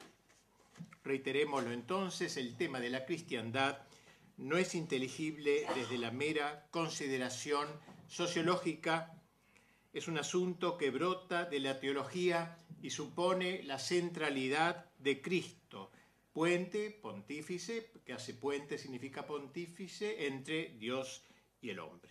Ya lo dijo San Pablo en términos tajantes, todo es vuestro, vosotros sois de Cristo, Cristo es de Dios. Omnia enim vestra sunt, vos autem Christi, Christus autem Dei. También el apóstol lo presenta a Cristo como el eje angular de la entera creación, cuando dice en su epístola a los colosenses, Él es imagen del Dios invisible, el primogénito de toda la creación, como que en Él fueron creadas todas las cosas que hay en los cielos y en la tierra, tanto las visibles como las invisibles. Todas fueron creadas por medio de Él y para Él, y Él es antes de todas las cosas y todas tienen en Él su consistencia. Quiere decir que la cristiandad no es un invento de los hombres, es el proyecto de Dios, es algo que nos trasciende de alguna manera, pero que eh, nos interpela. De ahí lo que señalaba Pío XI al instaurar la solemnidad de la realeza de Cristo en su magnífica encíclica Quas Primas, dice que el Papa nada de extraño que se le haya mostrado a San Juan, Cristo, ¿no? Se le haya mostrado a San Juan en su visión apocalíptica, llevando sobre su manto y sobre su muslo escrito un nombre, Rey de Reyes y Señor de Señores. Todo esto resulta incomprensible si no distinguimos dos ámbitos, el temporal y el eterno. Esto es absolutamente necesario para la comprensión, el orden temporal y la iglesia, podríamos decir, entendiendo por el primero la economía, la política, en fin, todo lo que se ordena a la felicidad en esta tierra, y es perfectamente legítimo y santificable, y la iglesia, que no apunta a un bien terrenal, ya que su fin estriba en la felicidad eterna.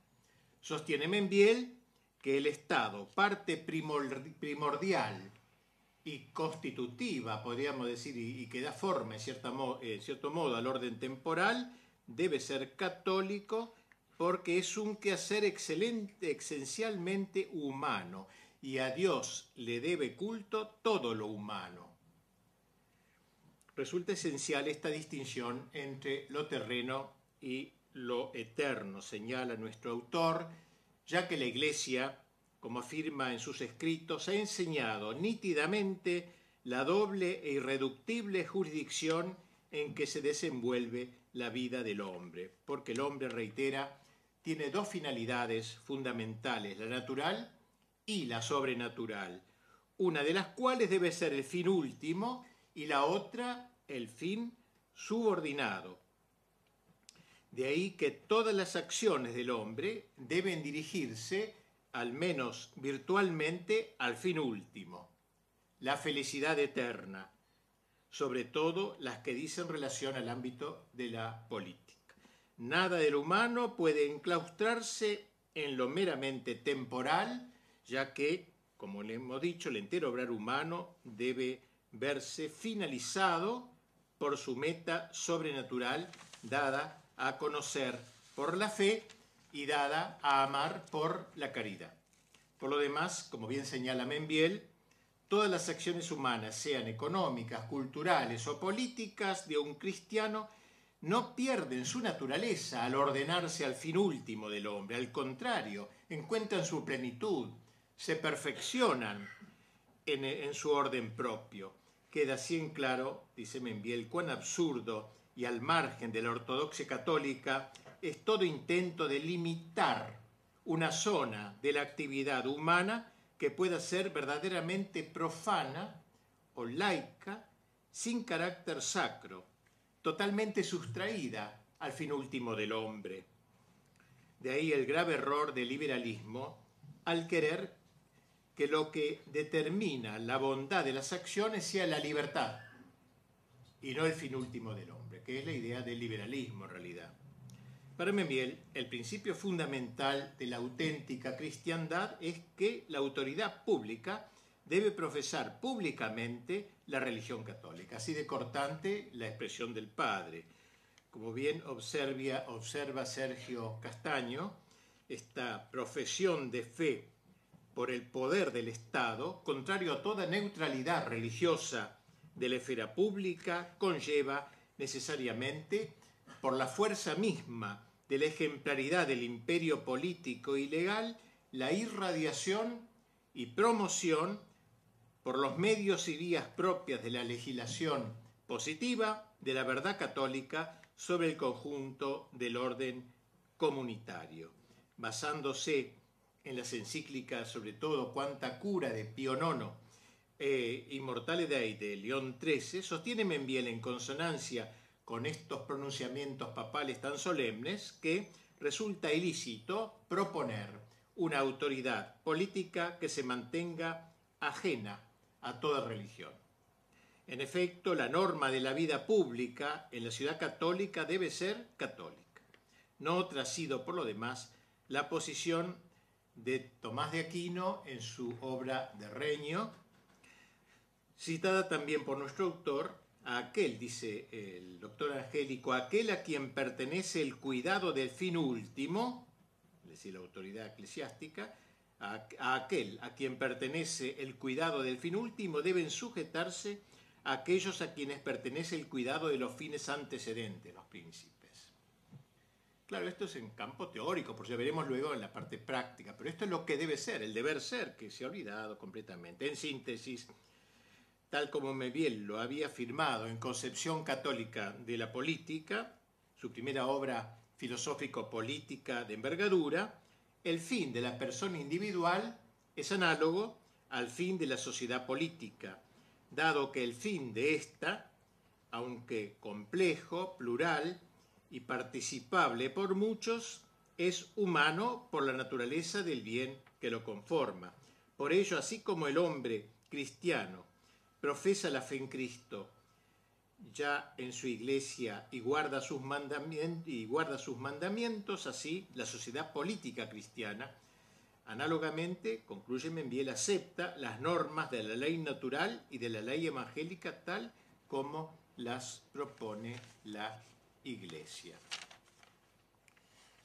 Bien, tal entonces lo que sostiene el padre. Concluyamos con nuestro teólogo diciendo que la totalidad del orden natural y por tanto también el orden político, él insiste mucho en eso para dar la primacía a lo político en el orden temporal, eh, que está dentro del orden natural, dice el padre, como en su más perfecto y excelente valor, y la totalidad del orden sobrenatural están ligados como lo perfectible a lo que perfecciona.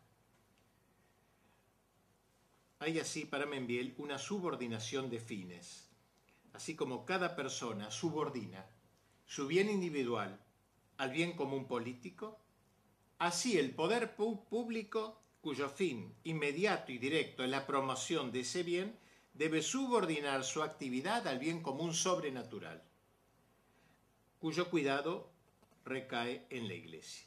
El reconocimiento público de la verdad depositada en la Iglesia no transforma, licuándolo, el orden de la comunidad política. En la fórmula del, autor no altera, dice el orden social, ni sustrae nada de él, sino que adiciona, le adiciona al orden natural un fin máximamente eh, supremo último. De este modo, este fin trascendente viene a constituirse en supremo principio de regulación normativa del orden público de la comunidad. El analogado principal de esta armonía, y esto es un dato interesante, me parece que muy fundamental, el analogado, el analogado especial principal de esta armonía entre lo natural y lo sobrenatural, armonía jerárquica, por cierto, lo encontramos en el misterio mismo del Verbo encarnado en donde se une lo divino y lo humano, lo sobrenatural y lo natural. Membiel en este sentido es taxativo en una frase espléndida, creo. La cristiandad debe configurar en la unidad de los pueblos este misterio de la encarnación, que respetando la soberanía espiritual y la temporal sin confundirlas, debe unirlas en unidad sustancial. Porque el sacerdocio católico que culmina en el poder supremo de Pedro es como la divinidad en Cristo. Y las naciones, cada una de ellas, con su propia suficiencia y soberanía en lo temporal, son como la naturaleza humana de Cristo, que unen en la cristiandad, se unen en la cristiandad como un único compuesto teándrico sin negación ni confusión de naturalezas. Teándrico significa divino humano, teos, andros, hombre como un elemento, digamos, una unión teándrica, ¿no? sin confusión de naturalezas. Benville reitera que la legitimidad de la subordinación del orden político a la ley evangélica no estriba en una necesidad de la iglesia, como que la iglesia le interesara absorber algo así, sino en una necesidad del Estado, de la plenitud del Estado. Es decir, que tal subordinación redunda en una ingente utilidad para los hombres reunidos en comunidad política, quienes solo bajo ese supuesto tienen la posibilidad de alcanzar la plenitud natural y sobrenatural a que están llamados, a la plenitud total. Lo otro es un estado rebajado, castrado, podríamos decir. Tras este aspecto más teórico de lo que es la cristiandad, tomado de varios escritos del padre, principalmente de ese hacia la cristiandad, vayamos ahora al aspecto histórico de la cuestión como él lo presenta, a saber cómo se fue gestando concretamente la cristiandad. No vamos aquí a reiterar elementos que el padre también da por supuesto, lo de San Agustín, eh, que es el gran libro, el, libro de cabecera de la teología de la historia, de Civitate Dei, donde habla de las dos ciudades, del enfrentamiento teológico de las dos ciudades, la fincada en esta tierra, la cerrada en lo temporal y la abierta en lo sobrenatural, precisamente. Eh, eh, y que obviamente San Agustín la escribió en un acto de cierta locura mística, porque era absurdo hablar o soñar en una cristiandad en aquel tiempo de invasión de los bárbaros, cuando su propia ciudad de Hipona y diócesis de Hipona estaba rodeada por los vándalos y los peores vándalos, los peores bárbaros que eran los vándalos, su nombre dice, destructores totalmente, y él se le ocurre en esos momentos, medio de las balas, podríamos decir, escribir esta obra formidable de 1500 páginas de Civitate Dei, donde expone desde el Génesis al Apocalipsis la visión de lo que es la historia. En esto lo digo entre paréntesis, pero me llama la atención León XIII cuando propuso a Santo Tomás como maestro de las escuelas teológicas, eh, propuso, eh, bueno, gracias a Dios se cumplió bastante su pedido, empezaron a aparecer entidades, tomistas, y está muy bien que así sea, congresos tomistas y todo. Pero también propuso otra cosa muy olvidada, que San Agustín fuera considerado el maestro de la historia, el maestro dentro de la iglesia, ¿no? de lo que es la historia, la teología de la historia. Y esto ha sido olvidado, me parece. Fuera de algunos personajes, Gilson y otros, no ha sido suficientemente considerado. Bien, entonces, no vamos a hacer aquí el resumen de cómo en esa época, desde San Agustín hasta eh, se crea la cristiandad eh, ocho siglos después, ¿no? casi en el año mil, en el, año mil, seis, siglos después. Él, pero él la, esbozó, la escribió. Esto lo quiero decir también porque en esta época que es insoñable la cristiandad hay que mantener y seguir escribiendo sobre esto, como hizo San Agustín, rodeado de bárbaros como estamos hoy también. Vinieron las invasiones bárbaras, ¿quién iba a pensar de cristiandad? Pero apareció, eh, pero aquí es lo que vamos a hablar de este aspecto histórico que ahora nos ocupa brevemente, obviamente, en pocas palabras. Según Membiel, tres fueron las naciones gestoras de la cristiandad. Roma, bueno, no es una nación, pero el resto del imperio, Roma, España y Francia y en una buena relación muy curiosa, no sé si hay en otro autor o lo inventó él esto, dice así como tres son las virtudes teologales, fe, esperanza y caridad, sin las cuales no es posible concebir el cristianismo y con solo las cuales el cristianismo es una hermosa realidad, y así como con Pedro, Santiago y Juan, símbolo de estas tres virtudes, se formó alrededor de Cristo el núcleo esencial del apostolado cristiano, del mismo modo, con Roma, España y Francia queda en sustancia constituida la cristiandad. Curioso esto, no sé si otro autor se lo sacó otro autor o lo inventó. Y así explica Membiel su original atribución. Dice, en la misión de los tres apóstoles nombrados, cuyo genio y destino han heredado Roma, España y Francia, podemos ver una imagen de la verdad que sostenemos. Solo a estos tres apóstoles distinguió el divino Salvador con sobrenombres especiales, llamándolo a Simón con el nombre de Pedro y a Santiago y Juan con el de Boanerges, hijos del trueno. Solo a ellos hizo partícipe de su gloria en el Tabor y de su agonía en el huerto. Pues bien, prosigue Membiel, Roma, España y Francia han heredado el reino de cada uno de estos tres eh, apóstoles eh, que les toca desempeñar a través de los siglos cristianos. Roma es la fe, porque es la sede del apóstol por quien rogó Cristo para que su fe no desfalleciese. Y así, en el curso de las edades, Roma es la cátedra de infalibilidad y la cabeza de gobierno. España es la esperanza o fortaleza, que tiene mucho que ver con la esperanza, eh, o fortaleza porque conquistada para Jesucristo por Santiago, eh, heredó el ímpetu y ardor de éste, a quien Santo Tomás llama el principal luchador contra los enemigos de Dios, Precipus de Velator adversariorum Dei. España, al igual que Santiago, es hija del trueno de la Santa Iglesia. La segunda, después de Roma, en el reino de la cristiandad, y el brazo derecho de la misma en la lucha contra todos sus enemigos, llámense maometanos, protestantes, liberalismo y comunismo o sea, a lo largo de los siglos ha ido enfrentándose. Francia es la heredera del apóstol de la caridad y en este sentido, como nada hay en la iglesia más grande que la caridad, ni hubo entre los apóstoles ninguno más predilecto que Juan, así en el orden de la cristiandad, nada más grande por la compenetración de la vida cristiana que Francia cuando se entrega a Jesucristo y ni ninguna nación tampoco más predilecta de la iglesia. Un corazoncito francés del padre Membiel también creemos que ha influido en este cariño con que habla de Francia. Prosigue luego Membiel esbozando cierto análisis del devenir teológico de la historia. Destaca la misión de Francia, como dije, primogénita de la Iglesia, así la llamó el Papa de aquel tiempo, primer país bárbaro que pasó a integrar la cristiandad, si bien de manera incipiente.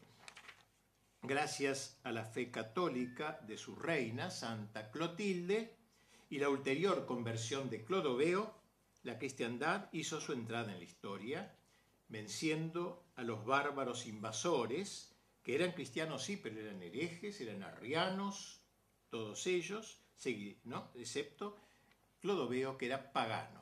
La iglesia tuvo una gran inteligencia de dirigirse primero un pagano. Es más difícil convertir a un hereje que a un pagano. El hereje ya ha hecho la experiencia del cristianismo torcida. En cambio, el pagano está virgen todavía, podríamos decir se dirige al único rey bárbaro pagano que era Clodoveo. Desde ese día, como lo previó San Avito, el gran obispo católico de Vienne, Francia, eh, eh, en profética carta que escribió a Clodoveo felicitándolo por su victoria sobre los bárbaros invasores de una batalla que había tenido, Francia tendría marcado su destino glorioso al servicio de la Iglesia en la causa de la cristiandad.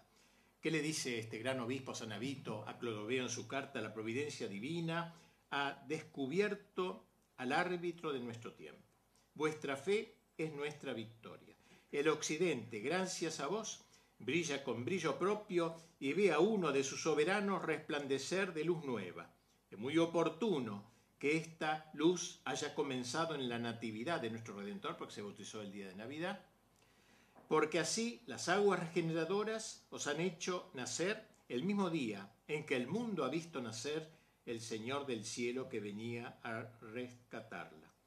Debo formular un voto, esto, es profético, ¿no? Ya que Dios, gracias a vos, va a hacer de vuestro pueblo el suyo propio, ofreced una parte del tesoro de fe que llena vuestro corazón a los pueblos situados en regiones más apartadas que las vuestras, y que viviendo en su ignorancia natural, todavía no han sido corrompidas por doctrinas perversas. No temáis enviarles embajadores que abroguen este ante ellos, que aboguen ante ellos por la causa de Dios que tanto ha hecho por la vuestra. O sea que sea Francia no solo convertida, sino misionera de todos los pueblos bárbaros y los conquiste.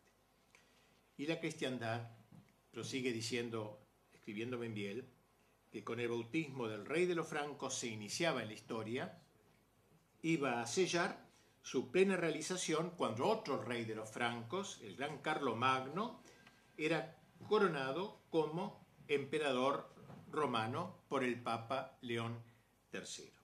La Iglesia ha hecho público este reconocimiento de los grandes servicios prestados por Francia a la cristiandad.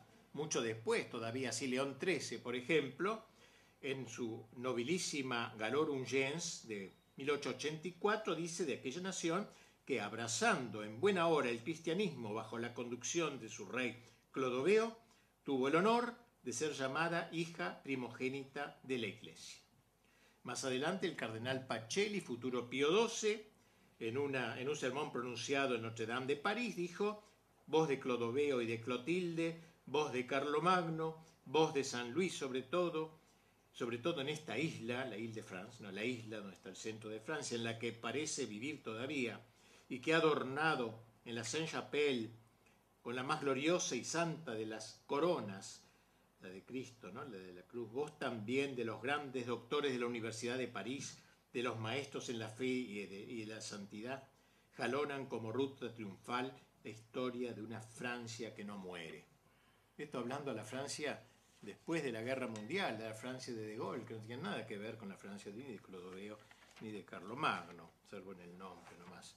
Escribió este gran amigo mío Jean de Vigry un libro que se llama La de Patria, hay dos patrias, dice, la patria de Clodoveo, de Carlomagno, hasta Luis XVI y la patria esta que no es la mía. Hay dos patrias. ¿eh? Pero bueno, a pesar de todo uno recuerda y, la misión no, no, muere, la misión, la vocación de cada nación, no muere como la de Rusia, tampoco ha muerto con el comunismo.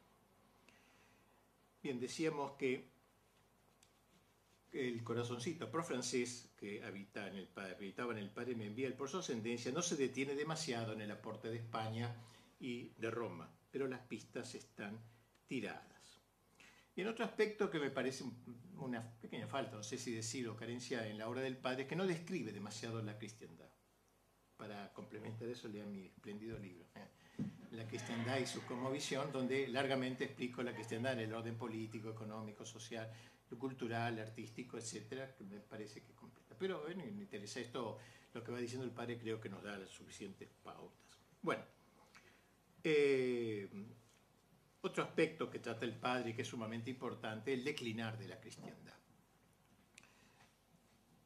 Él no alude a este texto, pero me parece fundamental de Pío XII cuando habla del mundo moderno. Entendiendo por moderno, todo el mundo es moderno, todo el mundo es moderno, es una expresión estúpida, porque en la época de las cavernas también había un mundo moderno, que eran los tipos que escribían jeroglíficos, hay unas cosas en las paredes, en las rocas, pero cuando hablamos de mundo moderno es un sentido axiológico, valorativo. mundo moderno se llama el mundo fruto de la revolución moderna, así en, muchos documentos pontificios. En este sentido hablo de mundo moderno. Pío XII ha señalado tres grandes pasos de la gran revolución anticristiana que empieza en el Renacimiento, sobre todo en el segundo Renacimiento.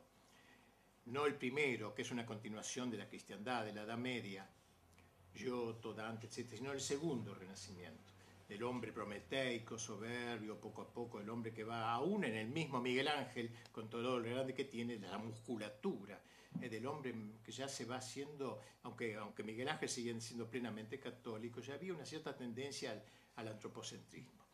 Eh, bien, eh, Pío XII señala estos tres pasos. primer paso lo da la Revolución Protestante, que eh, separa de la Iglesia una, una gran parte de Europa, eh, eh, dice eh, Pío XII que esta revolución, Lutero sigue creyendo en Dios, por supuesto, él creía plenamente en Dios, sigue creyendo en Jesucristo como Dios, pero no acepta la iglesia católica fundada por Cristo. Y esto es un, grave atentado contra la integridad de la cristiandad. El segundo paso lo va a dar la Revolución Francesa. La Revolución Francesa va a agregar a la negación de, de la iglesia, a la que no sigue, en la que no sigue creyendo, la negación de Cristo como Dios, al menos, en todo caso un gran, un gran personaje, pero no, como Dios. Y sigue manteniendo la fe en Dios. Volver a San Agustín cuando magníficamente habla de que las dos ciudades no empiezan en la tierra, sino que empiezan en el cielo, empiezan antes de la creación del hombre, empiezan en el mundo angélico. Ahí comienza la primera gran división Micael significa quien como Dios, es la exaltación de Dios, la ciudad que es, Dios es el principal, todo lo demás sujeto a Dios. Y, Lucifer, el, el, el, este, seréis como dioses, es el hombre, la ciudad del hombre, el hombre pelagiano que a fuerza de músculo quiere igualar a Dios. Eso, bueno, el hombre no el ángel, el ángel pelagiano, vamos a decir, el hombre, el ángel se ve bello eh, y atribuye esa belleza a sí mismo, ¿no? Como un reflejo de la creación de Dios. Entonces, las dos ciudades empiezan en el mundo angélico y luego se continúan en la tierra. Pero, concluye San Agustín genialmente, no son cuatro ciudades, son dos ciudades. Los ángeles buenos con los hombres que ambos juzgan el primado de Dios, los ángeles perversos acompañando a la ciudad del mundo. Ambos juzgan la preeminencia del hombre, exaltan al hombre, etc. te daré todo este mundo si postrándote me le di al demonio a Jesucristo mismo todavía, en la exaltación, el, pelagianismo. Así que entonces eh, es, demasiado perfecto este proceso de, apostasía para ser plenamente humano, para ser inteligible a los meros ojos em, que son miopes para estas realidades, como decíamos antes, de orden teológico. Así que hay, un, levantamiento contra la cristiandad. La cristiandad podríamos decir que va, para poner una, fecha medio estúpida, de 1050 1350 más o menos, tres siglos de plena cristiandad, con todos los defectos inherentes a las cosas humanas, pero ahí no podemos, como digo, explicar todo eso, pero eh, ahí se realizó. Eh, y aquí comienza la rebelión. Padre me alude muy bien para explicar esta rebelión al Salmo, al Salmo, al, Salmo 2, donde el profeta David preanunció la rebelión de la impiedad moderna y su lenguaje soberbio contra la realeza de Cristo, del ungido, como dice él. El ungido, Cristo, Cristo significa ungido en griego. Cristo es el ungido. Se reunieron los reyes de la tierra, dice el gran profeta, y se confabularon los príncipes contra el Señor y contra su ungido. Rompamos sus coyundas y sacudamos de nosotros su yugo. Y aquí el grito de la rebelión. Seréis como dioses. En última instancia es el mismo grito que sigue, está, está como en el aire, que lo va tomando cada persona que le interesa, así como hay otro grito, quien como Dios, que lo toma también distintas personas. Y siempre manteniendo esas dos ciudades. Para Membiel, la Revolución Francesa no se queda en estos tres pasos de que he hablado, pero lo quería eh, incluir. Para mí bien, él se queda mucho en la Revolución Francesa. Interesante, aquí veo que vemos que, que es francesa hasta cierto punto, ¿no es cierto? O sea, él también es capaz de ver muy bien el desastre que significó la Revolución Francesa en la postcristiandad o la civilización postcristiana que ha seguido. Eh, señala un hito fundamental en esta sublevación generalizada. Dice el padre, no cabe duda que la cristiandad podía sufrir graves heridas en la medida en que un pueblo desconocía ciertos derechos de la iglesia. Esto había pasado también en la Edad Media, había visto, había habido reyes rebeldes y sufre, sufre la cristiandad. Pero mientras no había un desconocimiento total de la soberanía espiritual, o sea, mientras no se pecaba de impiedad, desconociendo a la iglesia, a Jesucristo y a Dios como se hizo en la Revolución Francesa, ella permanecía en pie. No es lo mismo los pecados dentro de la cristiandad, siempre va a haber, no es una época perfecta. Pero esto es la impiedad, que es otra cosa, es la, la supresión del orden sobrenatural en la vida, el naturalismo sería, como dice canal Pi, diría eso, que la gran herejía del mundo moderno era el naturalismo y que será, eso dice del Noche, la herejía quizá del anticristo. Será la última herejía de la historia, la exaltación de la naturaleza en la disolución del orden sobrenatural.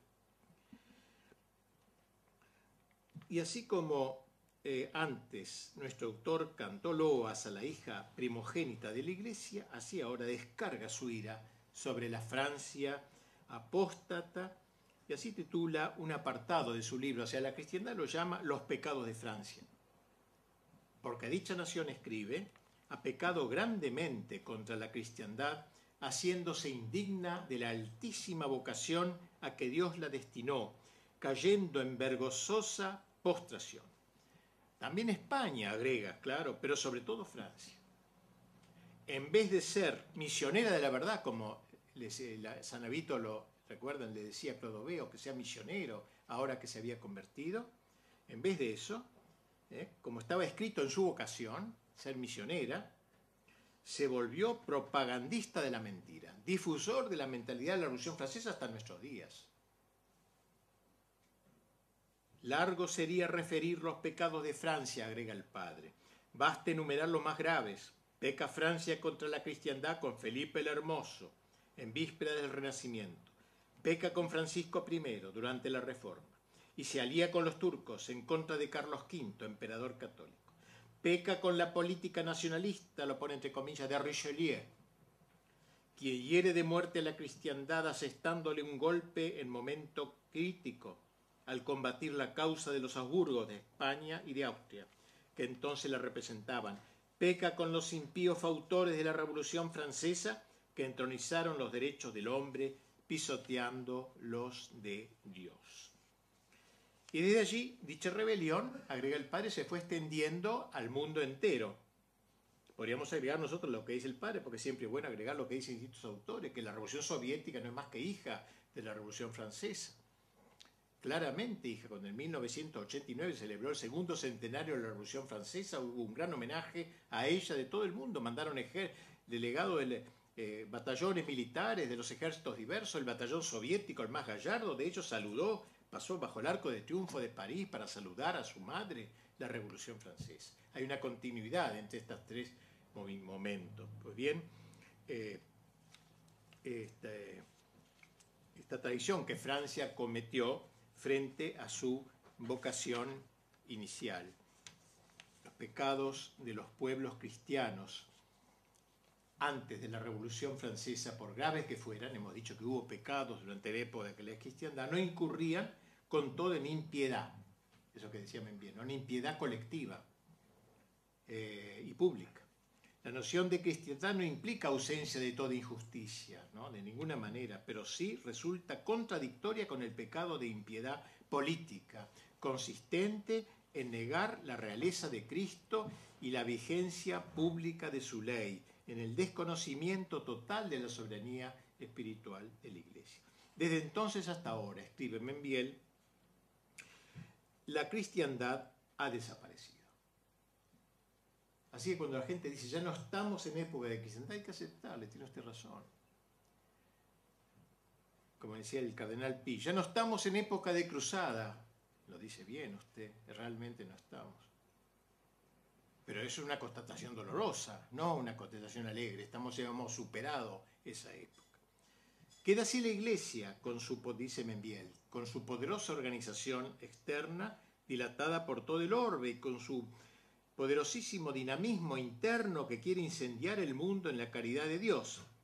¿Logrará la Iglesia vencer las ingentes resistencias que en el corazón de los pueblos se oponen a su acción? ¿Logrará convertir al mundo en cristiandad? He aquí el problema planteado. Como era de esperar, nuestro autor se ha referido repetidas veces a la situación de nuestra patria en lo que nuestra materia toca y su progresivo alejamiento también del ideal de cristiandad. No tenemos tiempo de ello. Vamos a seguir diciendo que Enviel reconoce que a pesar de este proceso de apostasía ha habido, en el siglo, aún en el siglo XX, reacciones contra la revolución. Ha habido varias reacciones no, las nombra todas, podríamos citar la Bandé, podríamos citar los cristeros, podríamos citar, pero habla de dos especialmente. En esta época de apostasía institucionalizada aparecieron algunos islotes de resistencia en los que cifra el padre cierta expectativa esperanzada. Por ejemplo, el paréntesis de Franco en España. Esta escribe, tras su doloroso camino de purificación con la espantosa guerra civil, dice el padre, señala el primer paso en el camino de la restauración de la cristiandad. España, bajo el caudillo, comienza a ser cristiana. España ha dado el primer paso en el plano ascendente de la restauración de la cristiandad. Y refiriéndose también a la Francia de Petén, ha echado lejos de sí, escribe, los principios venenosos que después de corroer su gloria estaban corrompiendo su sustancia. Extrañamente no he visto alusiones a Oliveira Salazar, que es de ese tiempo, o de Dolfus, quizás en Austria, y otros movimientos que han habido. Bueno, no podemos obviar la controversia que Membiel desató contra Maritain y su falseada concepción de la cristiandad. Cabe una nueva cristiandad, como lo llamó Maritain, una nueva cristiandad. El segundo Maritain, el último, nueva cristiandad. ¿Cabe? Pero antes, ¿caben cristiandades sustancialmente diversas entre sí a lo largo de la historia? O en otras palabras, ¿tiene la ciudad católica una esencia única que pueda concretarse históricamente sin alterar su identidad? ¿O tiene esencias diversas? según las especiales circunstancias de la época en que se manifiesta. Membiel coincide, por cierto, con el primer Maritain, cuando éste así escribía, Lo que en la Edad Media se llamaba doctrina de las dos espadas, al menos en el sentido de San Bernardo y de Santo Tomás, se identifica esencialmente con la doctrina clásica de la Iglesia, una sola, no dice esa palabra, pero le diga, con la doctrina del poder indirecto. Dice, una sola y única enseñanza dispensada, dice Maritain, por Bonifacio VIII en la bula Unan Sanctam y por León XIII en la encíclica Immortale Dei. Eh, hay pues, glosa Membiel, adhiriendo a este juicio una única esencia específica de cristiandad. No se trata, acota enseguida con Garrigou Grange, de un ideal puramente especulativo, sin repercusión sobre la praxis concreta en los pueblos cristianos, sino que la noción de ciudad católica constituye un fin que debe ser realizado históricamente en las instituciones humanas. No es una pura tesis teórica elaborable, elaborable en un escritorio, sin ninguna posibilidad, digamos, de ir a la, práctica. No es válido, pues, afirma Membiel, con el teólogo francés, sostener una tesis representada por una doctrina impracticable en la práctica y una hipótesis constituida por las opciones dictadas por el oportunismo y la aceptación del error. El fin que debe guiar la acción de la política cristiana es el de la concordia del sacerdocio y del imperio, en que se cifra la síntesis del orden público cristiano. Si las condiciones de realización histórica imponen límites a este principio, la prudencia aconsejará las vías más recomendables para la más plena consecución posible de un fin que nunca debe ser abandonado, insiste Membiel. No estará el principio rector de la praxis, sino que solamente se tolerará el mal inevitable. Eh, y nunca cabrá calificar como utópico un principio que rigió en la historia, que se practicó, una realidad verdaderamente real, con las imperfecciones inherentes a la condición humana, la vida política de Occidente durante un milenio y medio, ¿eh? dice Membiel, optimista quizás, pero que duró esta cristiandad. En su humanismo integral, sostiene Maritain que es lícito proponer un nuevo tipo de cristiandad acomodada a una nueva circunstancia histórica en la que los principios rectores ya no son esencialmente los mismos de la cristiandad tradicional, sino que difieren específicamente de ellos. Solo se da cierta semejanza. A juicio de Membiel, en la propuesta de Maritain de una nueva cristiandad, aunque hombre de diversos credos o de, o de ningún credo, difieren profundamente respecto del fin último de la vida, con todo esos hombres podrían llegar a un acuerdo práctico sobre el modo de conducir la vida que llevaría a una coincidencia respecto del fin y la estructura de la ciudad. Ahora bien, objeta Membiel, cómo vivan los hombres depende estrechamente de cómo piensan respecto de la vida y a la vez esta concepción existencial depende de, cuál crean que ha de ser el último fin de la vida. Eso es lo que une a los hombres, saber cuál es el último fin de la vida. Luego, dice, si el materialista tiene como fin práctico las ventajas materiales, su vida ciudadana, la ciudad que construirá con su vida, será tal que en ella todo lo material y carnal ocupará el primer lugar y lo que se refiere a Dios será apenas tolerado. Tolerado debe agregarse, pero en tanto en cuanto los preceptos divinos no entrasen en contradicción formal con las normas jurídicas vigentes que imponga la democracia, que va a ir variando los fines del hombre y los medios para llegar al fin. ¿Eh? Eh, en caso contrario, de la tolerancia se pasaría a la prohibición. Ya no se va a tolerar la verdad católica, sino la prohibición. el cristiano y el ateo podrán hablar de libertad, igualdad, fraternidad, pero en último análisis ambos interpretarán nociones diversas, completamente diversas. Es pues la naturaleza de lo operable mismo que implica intrínsecamente la concreción imperativa del bien entendido, lo que torna imposible atribuir un mismo efecto a fines últimos diversos, como pueden ser diversos el fin del cristiano y el del ateo. Más o menos sería esta la refutación, muy resumida, de Maritain. En la ciudad apóstata todo se ordenaría inexorablemente a otro fin último. a otro fin último. Pues toda obra humana se encuadra en un orden práctico, moral, finalizado por algún objetivo considerado como supremo. Toda sociedad tiene un fin supremo. En dicha ciudad, dice Membiel, el católico continuará trabajando para Dios en lo interno de su conciencia, pero en la estructuración y creación de la ciudad como tal, Dios no estará. Pues estará dominada por los que niegan a Dios, no estará. Entonces habrá un catolicismo de sacristía, individual, pero no podrá reflejarse en la ciudad. En cualquier caso, por intrínseca necesidad, la ciudad tendrá un fin último, que no será Dios, o será otro valor real o supuesto, aunque siempre parcial. Es una rebajación, rebajamiento del hombre en última instancia. Necesariamente las concreciones jurídico-políticas variarán en función de un fin último de la existencia y nunca dejará de haber un fin último de la existencia y social. Por ello no puede haber verdadera, dice el padre, verdadera y formal cooperación entre hombres que no aceptan un mismo fin de la vida.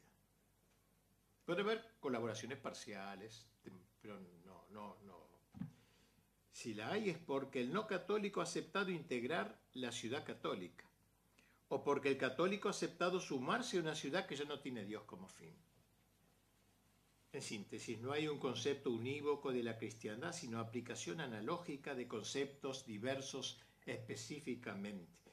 La conclusión aparece enseguida, una cristiandad que renuncie a la profesión pública de la fe, por la autoridad, a la legislación inspirada en el Evangelio y así a la concordia jerarquizada entre sacerdocio e imperio, ya no puede llamarse cristiandad porque ya no lo es directamente. Así pues, la cristiandad posee una esencia única, por lo cual se la conoce en un concepto unívoco. Y sus diferentes realizaciones concretas en la praxis, la praxis política de los pueblos, no afectan sus principios permanentes. Y así, agrega Membiel, habrá ciudad católica en la medida en que se verifica el concepto de cristiandad en una civilización sobrenaturalizada, santificada por la Iglesia. Podrá ser muy diversa la civilización china, de la greco-romana o de la germánica, pero tan pronto como una u otra se incorporan verdadera y vitalmente a la Santa Iglesia, adoptando su doctrina como principio práctico de vida, no hay sino una única civilización que es la cristiana. Vamos con impostaciones chinas, griegas y lo que fuera. No se trata de vestirse de caballero y andar por la calle vestido de caballero y de volver a la Edad Media. No es eso, es otra cosa. Creo que todo lo ven claro. León XIII, en la Inmortal Edad, fue claro. Hubo un tiempo, dice con dejo de nostalgia, me parece, siempre me impresionó leer esta, hubo un tiempo, como diciendo ya no estamos, hubo un tiempo en que la filosofía del Evangelio gobernaba los estados.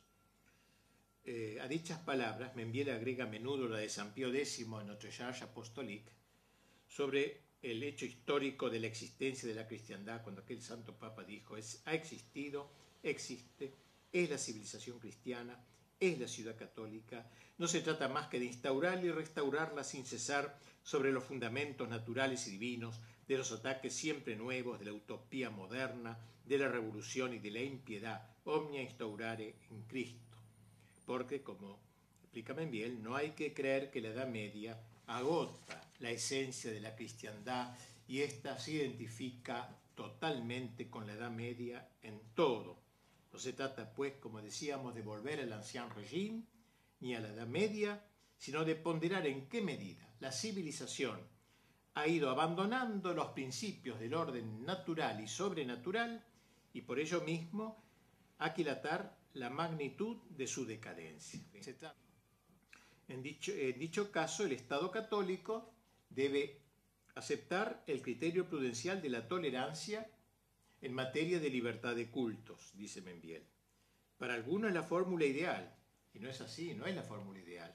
En su cuanta cura, Pío IX condena una, semejante forma de que, que esta forma de régimen sea la mejor y la más conforme al verdadero progreso. Tal es el caso de las sociedades liberales contemporáneas en las que se ha roto la unidad de la fe y resultaría desastroso, previene Membiel, perseguir a los cultos no católicos. O sea, en esta ciudad de hoy, pongamos que hubiera un gobernante católico alguna vez. Como los liberales, se refiere a los mariteñanos, fundan la ciudad sobre el respeto de las conciencias y no sobre la verdad objetiva, como si del respeto de las conciencias divergentes pudiera resultar un orden, como si la conciencia fuera norma única y primera de lo verdadero y de lo falso, como si la conciencia no tuviera obligación de ponerse de acuerdo con la verdad objetiva, como si nunca se tuviera culpa antecedente en el actual error de conciencia y como si el respeto al error de buena fe pudiera prevalecer en el orden social sobre lo objetivamente bueno y verdadero, etc. Por lo demás, la permisión de los cultos no católicos no implica equipararlos en privilegios y prerrogativas con el culto católico. Se trata de una tolerancia de alcance civil, más no de neutralidad o indiferentismo. En síntesis, la adopción prudencial, lícita y aconsejable del principio de tal tolerancia no implica, bajo ningún respecto, aceptar como principio normativo la neutralidad del Estado en materia religiosa. Esta posición es impugnada por Membiel como contrario a la doctrina de la Iglesia, etc. Membiel tenía cierta tendencia a la ingenuidad.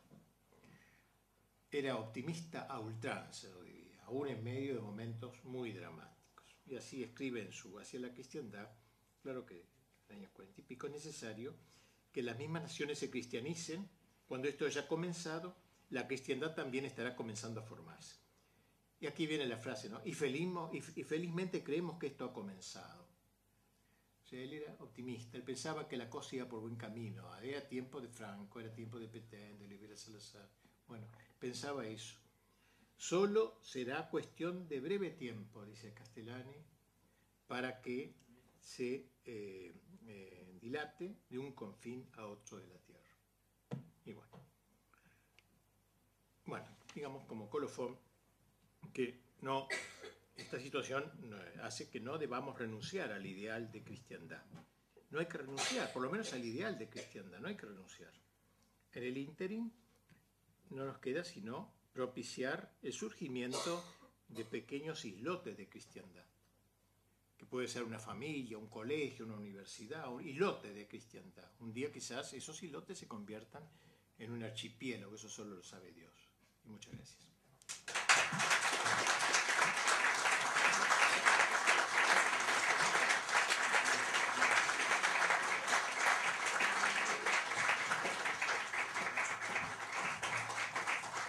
Pues bien, ¿alguien quisiera hacer alguna pregunta a Padre Sainz con motivo de esta exposición que ha hecho, que es Membiel y la teología de la historia? ¿no? ¿Hay alguna pregunta? Sí, Padre, la concepción última de la nueva cristiandad de Marinté está influida por el resultado de la guerra. Muy probablemente, sí, yo creo que sí pero ya la había sostenido antes, ¿eh? algunas cosas de eso en todo caso se había confirmado y fue premiado. Fue premiado, fue nombrado embajador en la Santa Sede. Lo nombró de gol embajador en la Santa Sede, Maritel. Después de la guerra. Y el padre Membiel le regaló, es una anécdota tonta, pero le regaló a Pío XII el libro de, de Membiel, de La Menea Maritain Pío se lo miró el título y le extrañó, porque se lo consideraba más o menos bien a él a pesar de todo en ese momento. Garrigula Grange fue el que le hizo la, refutación y me envió, pero en realidad el Papa se extrañó de la Menea Maritán, porque la Menea empieza el modernismo, aunque más atrás, ¿no? Pero es original y entonces eh, le pareció extraña esa, relación entre, pero es un hallazgo del padre ver continuidad en los, las ideas.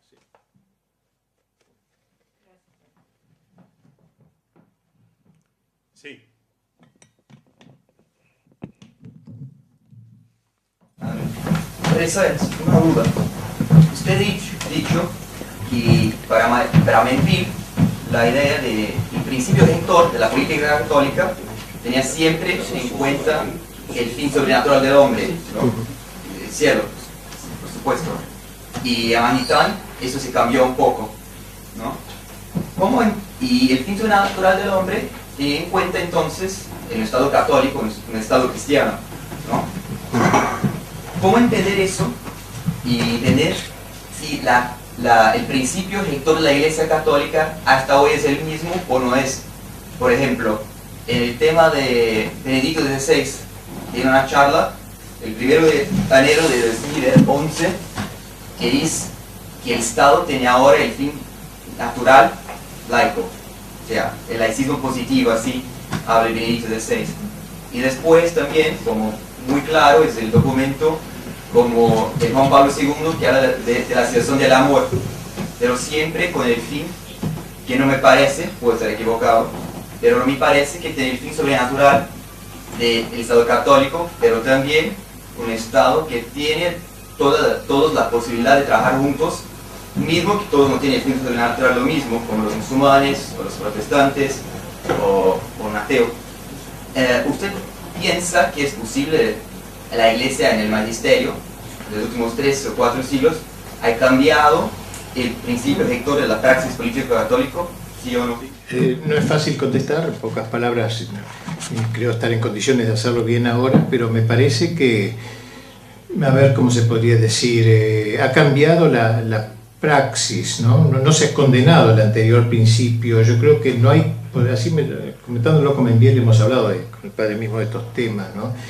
Él pensaba que la iglesia hablaba, no sé podrá discutirse esto que voy a decir, que decía el padre, la iglesia hablaba con una sociedad enferma, que no estaba en condiciones de entender la verdad integral y se le dio una idea parcial, no podía tomar las, las inyecciones que había que ponerle para su enfermedad, se le daba una aspirina, se le daba algo.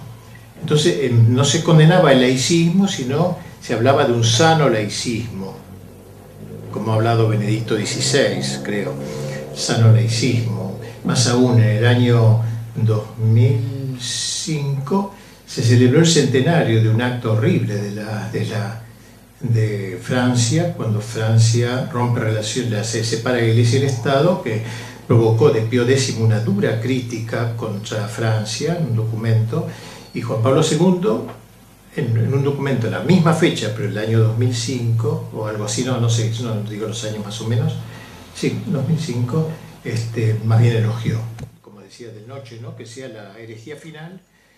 Este, y esto va preparando ese camino y a un personaje que asuma eso, que sería el anticristo, y que lleve el mal hasta el extremo.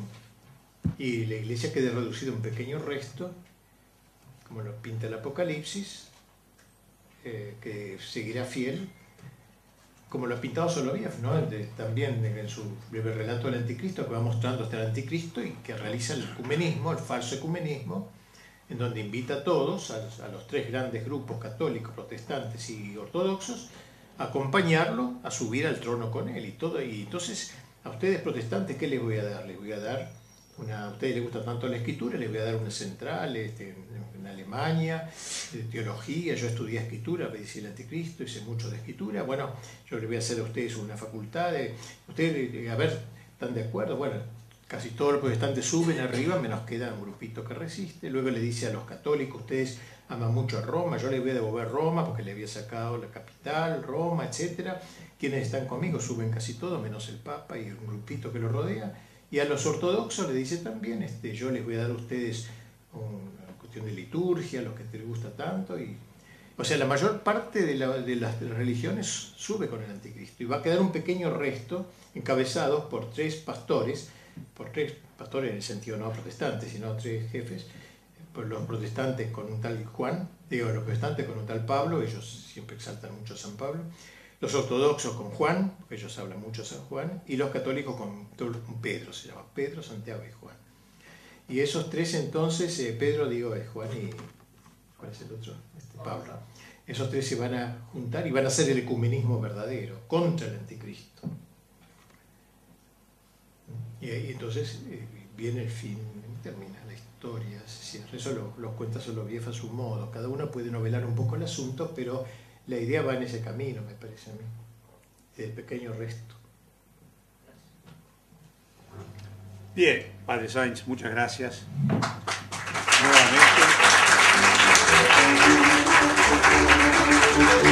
Nuevamente.